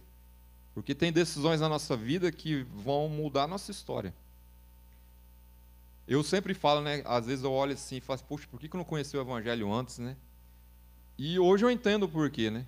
Porque eu fiz escolhas na minha vida. A gente já falou aqui sobre escolha. O Marcelo já ministrou sobre escolhas aqui. Várias palavras a gente tem falado sobre escolhas. Mas as escolhas que eu fiz que não foram muito boas, na verdade a maioria foi muito ruim, na verdade foi péssimas escolhas, as piores escolhas que eu poderia ter feito, foram que me fizeram ter experiência para entender o que Deus quer fazer na minha vida. É a gente reconhecer que a gente, sem Jesus, a gente não consegue fazer nada. Eu me lembro quando eu tinha 15 anos, eu falava assim, quando eu fizer 18 anos, eu vou embora de casa. Vou arrumar o um serviço, ninguém vai mandar em mim. Comprar minhas coisas. Às vezes você pensa assim. Às vezes seu pai manda em você fala, ah, veja a hora ter 18 anos, né? A sua mãe vai olhar para você e não vai mudar nada. Você vai continuar morando na casa do seu pai, de sua mãe, vai comer do arroz e feijão dele, ele que vai te sustentar, não vai mudar nada. Vai continuar do mesmo jeito. Mas a nossa mente é assim, né? De jovem, né? Quer ser independente, não quer obedecer ninguém, quer, quer resolver a vida dele do jeito que acha que tem que resolver e acha que sabe de tudo. E quando o pai dá um conselho, ah, mãe, não anda com esse menino. Você nem conhece ele, você nem sabe. Cara é mó gente boa, sua mãe. Não anda com esse menino que é má companhia. Ah, mãe, você está falando demais. Aí quando acontece algo de errado, né? Você nem fala para sua mãe, porque sua mãe vai falar o quê? Eu não te falei? Porque a gente não dá ouvidos às pessoas mais experientes, né? A gente não dá ouvido às pessoas mais experientes, que viveram coisas que a gente não viveu. E a gente pode fazer escolhas diferentes, porque nós fomos escolhidos, mas as escolhas são nossas, de permanecer firme é, naquilo que Jesus quer fazer conosco. Você acha que é fácil permanecer na presença de Deus? Cara, uma coisa que eu sempre falo, para todo mundo que vem trocar ideia comigo, fala que se fosse fácil ser crente, todo mundo era crente.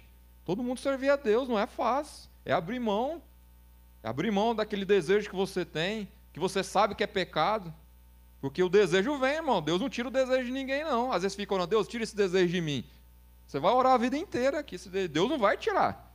É você que tem que decidir. Falar assim, eu não quero. Eu abro mão, eu vou andar em santidade. Eu vou guardar o meu corpo, eu não vou pecar. Você acha que não vai dar vontade?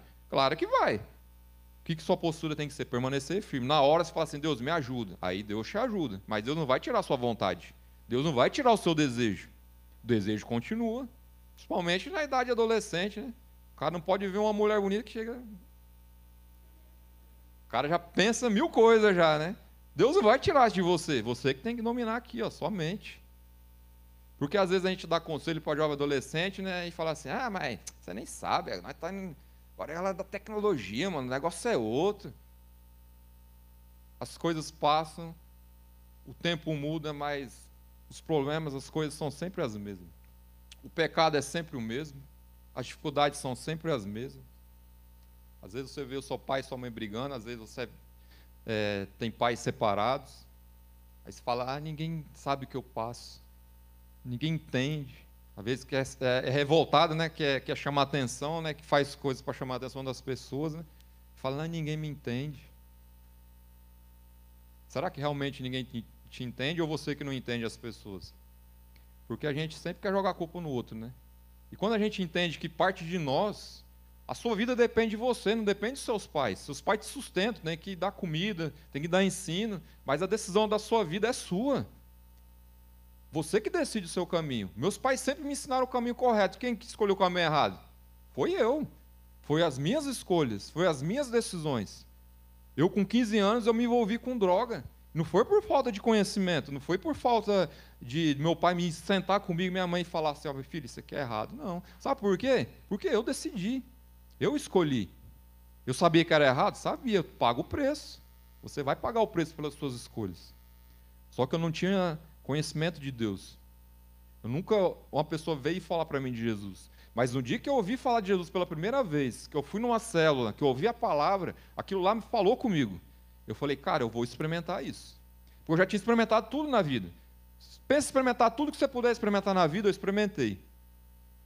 Porque eu pensava que buscando isso nas coisas eu ia suprir algo que estava dentro de mim, que eu precisava suprir, mas eu não conseguia. Na bebida, na droga, dinheiro, mulher, carro, ser reconhecido. Eu tive tudo isso. Mas nenhuma dessas coisas supriram aquele vazio que estava dentro de mim. Porque esse vazio é Jesus está esperando você abrir o coração para ele poder entrar. Às vezes você acha que as pessoas não te entendem, né? Jovem adolescente pensa mim, ah, meu pai não sabe de nada. O pai não conhece, ah, sabe que hoje é outra era, hoje as coisas é bem diferente da época dele. Realmente tem muitas coisas que são diferentes. Tem muitas coisas que, que eu vivi na minha época que são diferentes da época do meu pai. Tem muitas coisas que meu filho vive hoje que são bem diferentes da época da minha época. Mas uma coisa que não muda, né? Os princípios de Deus. Se você permanece nos princípios de Deus, você vai conseguir enfrentar todos esses problemas, todas as dificuldades que você acha que são tão grandes, acha que ninguém entende, acha que ninguém conhece, porque você é escolhido. Jesus te escolheu. Não é por acaso que você está aqui. Às vezes eu vinha para a igreja e falava assim, cara, o que, que eu estou fazendo aqui, né? Mas tinha algo dentro de mim que, que me impulsionava aí. Eu não entendia, eu não compreendia. Porque a gente quer entender tudo, quer compreender tudo. E com andar com Jesus, galera, não é assim. Andar com Jesus é uma vida louca, mano. Jesus fala assim, ó, levanta lá e vai orar para fulano. Você fala, vou nada, eu, mó vergonha de falar, ainda mais orar, chega lá, o cara não quer, a gente já fica um monte de coisa na cabeça, né? É só você ir lá e fazer o que Jesus mandou. Se o cara não quer receber oração, ele que perdeu a benção. Às vezes Jesus levanta e fala assim, vai lavar louça para sua mãe. Fala, mas eu já faço isso todo dia. Vai lavar louça e não reclama. Faz isso um dia sem reclamar para você ver sua mãe vai olhar para você e vai estranhar. Fala assim, ué, eu tenho que mandar todo dia, agora está fazendo sem mandar? Tem alguma coisa errada aqui. Porque às vezes a gente fica esperando as coisas, né, motivar a gente. A gente que tem que estar atento àquilo que Deus quer fazer. Porque às vezes você está ouvindo aqui uma palavra na igreja, né? Deus está falando com você, aí quando toca naquela ferida, né? Você fala assim, ah, quero ouvir mais não. O contaram da minha vida para ele. Eu me lembro quando eu entrei no primeiro culto na igreja. Cara, eu sentei no banco lá no fundo. Na verdade, nem sentei, eu fiquei em pé lá no fundão da igreja, né? Aí a, a irmã obreira veio, irmão, senta. E eu assim, não, quer sentar não, tá bom aqui. Aí, beleza. Aí o pastor, palavra, pregando, aí louvor. E dava meia hora olhando para o relógio. Eu falei, meu Deus do céu, esse negócio não acaba mais, vou sentar, né? Aí sentei. Cara, na que o pastor começou a pregar, comecei a olhar para o lado assim, né? Todo mundo que estava, eu olhei um por um que estava na igreja, falei, não é possível. Alguém contou da minha vida para o pastor. Comecei a olhar um por um, assim, para ver se tinha algum conhecido, né? Falei, ah, se tiver algum conhecido, né? Alguém que me conhece, vai lá e falou da minha vida para o pastor, né? Aí o pastor, ó. No outro culto, eu falei, eu vou de novo na igreja. Vou saber se, se alguém contou da minha vida para o pastor. A mesma coisa, só. Falei, aí o pastor chamou, quem quer receber Jesus, vem aqui na frente. Cara, na hora que eu cheguei aqui na frente, partir daquele dia minha vida mudou. Porque eu decidi. Eu decidi. Eu não fiquei me importando com as pessoas. Eu sabe quantas vezes eu vim aqui na frente aceitar Jesus? Toda vez que chamavam, eu vinha aqui na frente. Toda vez. Ia lá, levantava a mão, fazia oração. No outro culto, o pastor chamava de novo, eu estava lá de novo. Você vê tanto de pecado que eu carregava. Toda vez eu estava lá na frente, toda vez. Porque eu entendi que eu precisava daquilo. Né? Que eu estava experimentando algo que eu nunca tinha experimentado na minha vida. Algo que eu que eu vi que realmente estava fazendo sentido. Mas você pensa que a caminhada foi fácil, eu chegar aqui até hoje? Até hoje não é fácil. Quantas vezes eu não pensei em desistir e falar, ah, sabendo uma coisa, sabe mais de igreja não. Pô, você faz, faz, as coisas parecem que não anda e aí Jesus vem, continua. Porque a gente quer as coisas, ó. Fica dez minutos lá esperando o lanche lá, está demorando demais. E com Deus quer fazer do mesmo jeito. Ora, pede, porque a gente só pede, né? A Deus, faz isso. Deus, eu preciso disso. Quem tem coragem de fazer a oração? Fala assim: Deus, muda aquilo que tem que ser mudado em mim. Deus, me mostra aquilo que eu tenho que mudar. Você tem essa coragem de falar isso para Deus? Porque Ele vai te mostrar. Ele vai te mostrar. Se você realmente vai tomar a decisão de querer mudar, porque você é escolhido. Né? Jesus te escolheu para algo muito maior do que você imagina. Né? Às vezes você olha e fala assim: Eu? Eu também olhava para mim e falava assim: Eu? Eu vou pregar a palavra, mal sei falar direito, tenho maior vergonha de falar em público. E você pregador da palavra? E Jesus falou: É. E quanto mais eu corria, mais as, Deus empurrava, né? Falava assim: não, você vai. Porque o propósito se cumpre quando a gente decide cumprir o propósito. Quando os apóstolos foram escolhidos, né? Jesus enxergou neles algo que eles não enxergavam. E às vezes você está numa cela, está ouvindo a palavra, né? Jesus está falando com você e você acha que você não é capaz de fazer aquilo que Jesus está pedindo. E realmente você não é capaz se você caminhar sozinho. Mas se você decidir se colocar na presença de Deus, falar assim, Senhor, me ajuda. Sabe o que Deus vai fazer? Ele vai colocar pessoas à sua volta. Porque às vezes tem pessoas que ficam esperando ouvir a voz de Deus, né? Fala comigo, Deus. Aí vem um irmão, fala contigo, né? Dá uma palavra, aí você fala, Senhor, fala comigo. Aí vem outro irmão, fala com você, dá uma palavra. Estou dizendo que você tem que ouvir todo mundo, né? Mas quando Deus fala com a gente, a gente sabe que é Deus. Porque Deus fala bem específico, coisa específica para a gente. E a gente, às vezes, faz de conta que não escuta. Por quê? Porque tem coisas que Deus pede para a gente que a gente tem que abrir mão de algo. Sabe que Deus pediu para mim abrir mão? Uma coisa bem simples, que para mim custou muito, quando eu me converti. Eu tinha uma coleção de CD e DVD.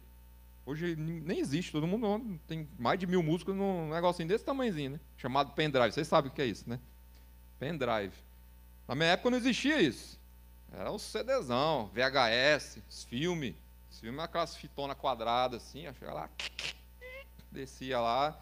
Eu tinha uma coleção de CD e DVD que eu gostava muito. Eu sempre colecionei. E eu sempre ouvi todo tipo de música. Rock, samba, pagode, rap, reggae. Eu sempre ouvi tudo, sempre gostei de tudo. E quando eu me converti, eu tinha um, um hack, sem brincadeira, eu acho que era daqui até ali assim, ó. Aqueles baixinhos, cheinho. Você abria as portinhas assim, ó. Tudo arrumadinho na capinha, bonitinho assim, ó. Rock 7, Guns N' Roses, Metallica. Cara, eu curtia muito. Eu curto até hoje. Primeira coisa que Deus pediu para mim, falou assim: abre mão desse CD, desse DVD. Cara, aquilo lá custou para mim. Pensa eu lá botando aquilo lá tudo dentro de um saco. Eu falava assim: oh Deus. Eu olhava assim, isso aqui eu gosto tanto, aí eu virava e colocava. Ia colocando. Eu juntei uns quatro sanitos grandão assim, ó. Marrei a boca, fui lá na calçada, botei na lixeira, virei as costas. Quando deu cinco minutos, me arrependi, voltei lá, já era. Levaram embora. Mas eu fui olhar lá, eu me arrependi, fui lá olhar para ver se estava lá. Eu não ia pegar de volta, porque eu sabia que, Deus tinha me pedido aquilo. É uma coisa simples? Para alguns é, mas para mim custou muito. Porque tinham coisas ali que eram sentimentos meus que estavam ali. Coisas que eu ouvi alguma música e me trazia recordações de coisas que eu vivi. E coisas que não eram boas. Algumas não, não tinham interferência nenhuma na minha vida cristã, hoje. Mas tinha algumas que, se eu ouvisse aquela música, aquela canção, me, me rebatia aquele momento que eu vivi naquele, quando eu estava ouvindo aquela música. E Deus sabia que aquilo ia ser impedimento para mim. Deus só vai te pedir coisas que vão te impedir de estar na presença dele. Ele não vai te pedir nada para querer é, que você fique, é, como eu posso dizer, sei lá, sentido, sentido tirado, traído. Deus não vai te pedir nada para você se sentir dessa forma. Ele só vai te pedir coisas que vão te impedir de estar na presença dele. E Deus sabia que aquilo futuramente ia ser um impedimento. Porque toda vez que eu botasse o CD e que eu ouvisse qualquer uma daquelas músicas, tinha uma lembrança do meu passado. E quando a gente aceita Jesus, quando a gente se converte, a Bíblia fala né, que todos os pecados são apagados. Não quer dizer que minha mente deu um reset. Não, eu lembro tudo de errado que eu fiz. Mas isso não traz mais peso no meu coração. Isso não, não, não é mais argumento para o diabo querer é, mostrar, falar assim: ah, você fez isso, você fazia isso, você pecava, você adulterava, você mentia, você roubava. O diabo não tem mais essa autoridade. Porque no dia que eu aceitei Jesus, que eu abri mão de tudo, Jesus me deu uma nova história. E às vezes você já está um tempo na igreja, mas Jesus quer te dar uma nova história hoje. Quer te mostrar algo novo para você, algo que você não enxergou ainda, algo que você não experimentou ainda. Mas isso depende de você. De você querer. Se realmente quer isso, se coloque de pé.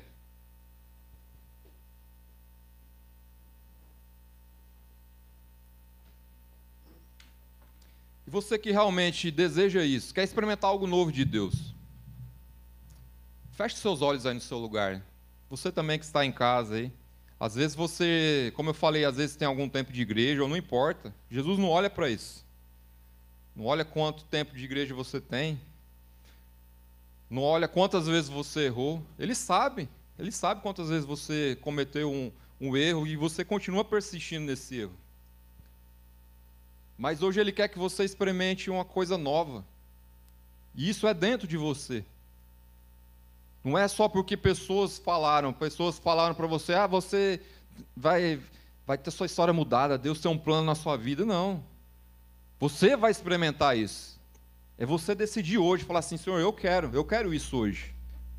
Eu quero viver esse novo. Eu quero viver isso que ele está falando aí. Eu quero viver essa mudança. Porque eu já ouvi tantas vezes pessoas falando isso para mim e nunca aconteceu nada na minha vida, minha vida continua do mesmo jeito. Minha vida não mudou nada. Mas hoje quer te tocar, Deus quer te tocar de uma forma diferente. Deus quer abrir os seus olhos para aquilo que você não estava enxergando, né? de coisas que Ele está pedindo para você abrir mão, que você tem resistido, que você tem lutado. Isso serve para mim também, porque tem coisas que Deus pede para mim até hoje que às vezes eu, eu me mantenho resistente. Não é porque eu quero, porque às vezes é difícil. Como eu dei o exemplo aqui de abrir mão dos DVD, para algumas pessoas falam assim: ah, isso para mim era de boa, nem curto música mesmo, mas para mim era algo que me custou. E às vezes Deus está te pedindo algo que, que vai te custar, mas você está resistindo, você está ali segurando. E Deus não pode fazer nada enquanto você estiver é, resistente. Agora, na hora que você falar assim, Jesus, eu abro mão. Ou se você tiver a coragem de fazer a oração que eu te falei, Senhor, me mostra aquilo que eu tenho que mudar. Me mostra. Me mostra que eu vou mudar. Não é só para pedir para ele te mostrar, porque ele vai te mostrar, se ele não já tem mostrado. Mas cumpra a outra parte também, que fala que você vai, vai realmente fazer essa mudança. Feche seus olhos aí no seu lugar. Feche os olhos se você também está em casa. Pai, nessa noite eu oro por cada jovem, cada adolescente aqui, Pai. Eu sei que o Senhor chamou cada um de nós, o Senhor escolheu cada um de nós, Pai. Mas muitas vezes nós não nos sentimos dessa forma. Às vezes o diabo coloca e planta coisas na nossa mente, no nosso coração, que nos faz sentir indignos de estar na Tua presença, que nos faz pensarmos que nós não somos importantes no Teu reino, Pai. Mas a tua palavra fala que cada pessoa é importante.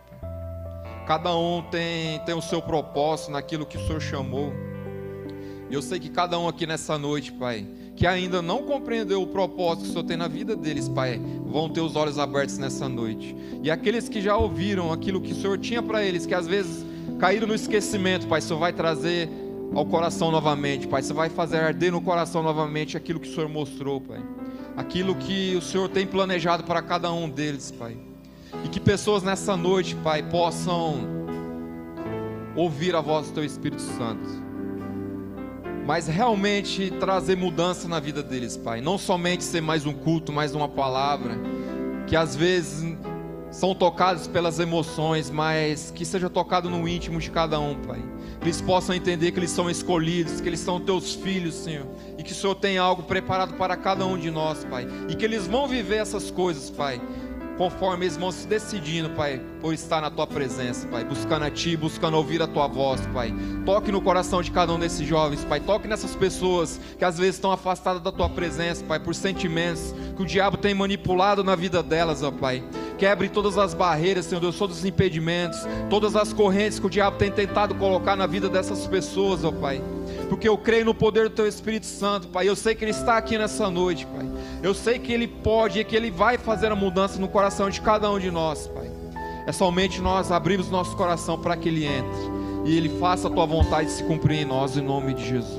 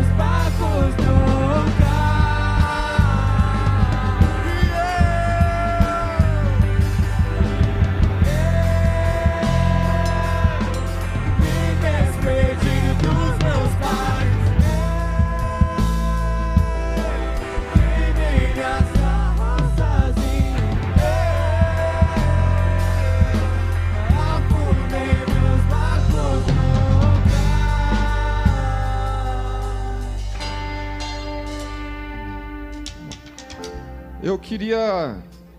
O Ninão vai tocar de novo essa música. Você que ouviu essa palavra que sente que tem que entregar algo para Deus. Você sabe, eu não preciso falar mais nada. Deus falou com você. Eu queria te chamar aqui na frente. Pode manter distância aqui, mas vem aqui à frente. Você que sente que você tem que entregar algo que está custando para você entregar para Jesus. A gente não pode tocar em vocês, mas tem alguém que pode tocar de uma forma que ninguém pode tocar, que é o Espírito Santo de Deus.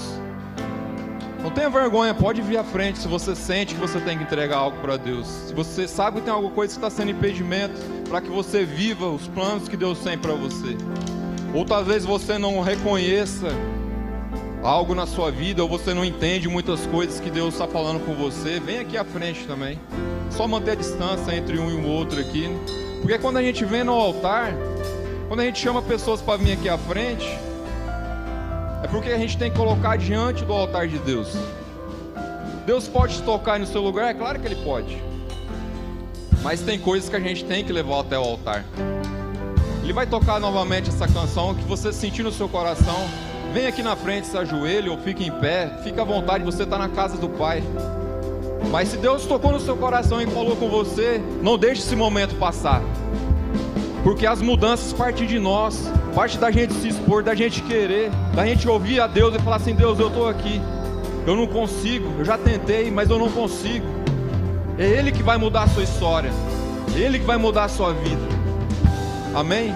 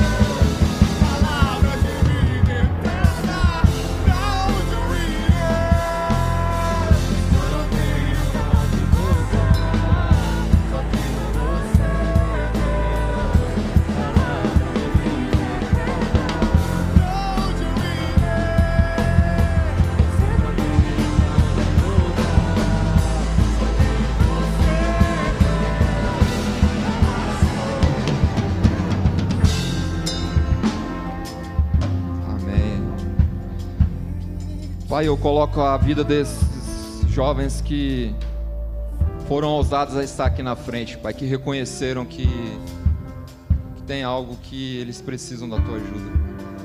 Eu sei que teu Espírito tocou na vida deles nessa noite de uma forma diferente. Não importa quantas vezes for necessário para eles estarem aqui na frente, porque todas as vezes teu Espírito Santo vai mover algo dentro do coração deles, Pai, que eles não vão entender, não vão compreender, porque o teu poder, Pai, não é compreensível, Pai, ao nosso raciocínio humano, mas que nos leva a viver a tua vontade, Pai. E eu sei que a tua vontade vai se cumprir, Pai, porque eles foram chamados, eles foram escolhidos por ti, Pai. E que eles vão ver, Pai, a tua mão agindo na vida deles, Pai, o sobrenatural acontecendo, Pai. Eu decreto isso na vida deles, Pai, com a autoridade do poder do teu evangelho, Pai, com a autoridade da tua palavra, do poder do teu Espírito Santo nessa noite, Pai, sobre a vida de- desses jovens, Pai, no nome de Jesus. No nome de Jesus. Amém.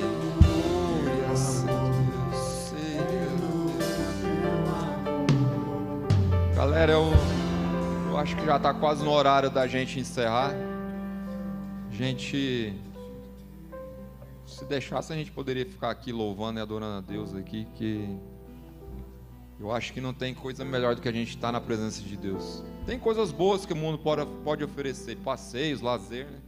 mas nada se compara àquilo que Deus pode fazer em nós quando a gente está na presença dele. Lembrando que a gente que tem que ir até o Jesus, Jesus está lá esperando. Às vezes você- não vive aquilo que você espera viver em Jesus porque você só está esperando, você tem que caminhar. Você tem que decidir. Ninguém pode decidir por você. A sua vida depende das suas decisões. Então que você decida, né? Ouvir a Deus, né? Porque você é escolhido. E não é só mais uma palavra que às vezes você escuta de muitas pessoas, né? Que Deus tem um plano na sua vida, Deus tem. Mas você realmente crê nisso? Então creia, né? Creia que Deus vai mudar a sua vida e sua história. Lembrando que amanhã cedo a gente tem ceia do Senhor, né? Sejam preparados aí aqueles que podem, né? Aqueles que, que não tem nenhuma restrição médica, está aqui presente com a gente, para a gente compartilhar a ceia juntos, tanto no culto da manhã como no culto da noite. E que vocês meditem nessa palavra, né? Nunca se esqueçam disso, né? Você é escolhido. Por mais que pessoas digam que não, por mais que as circunstâncias falem ao contrário, né? Você é escolhido por Deus. Quando você permanece firme, você vai ver os frutos disso lá na frente. Porque não é na nossa hora, é na hora que Ele preparou para a gente. Amém? Vocês recebem essa palavra? Vamos dar nossa glória a Jesus. O pessoal vai continuar aqui com a canção. Vamos lá? Um, dois, três. Glória a Jesus. Um, dois, três. Move, wake.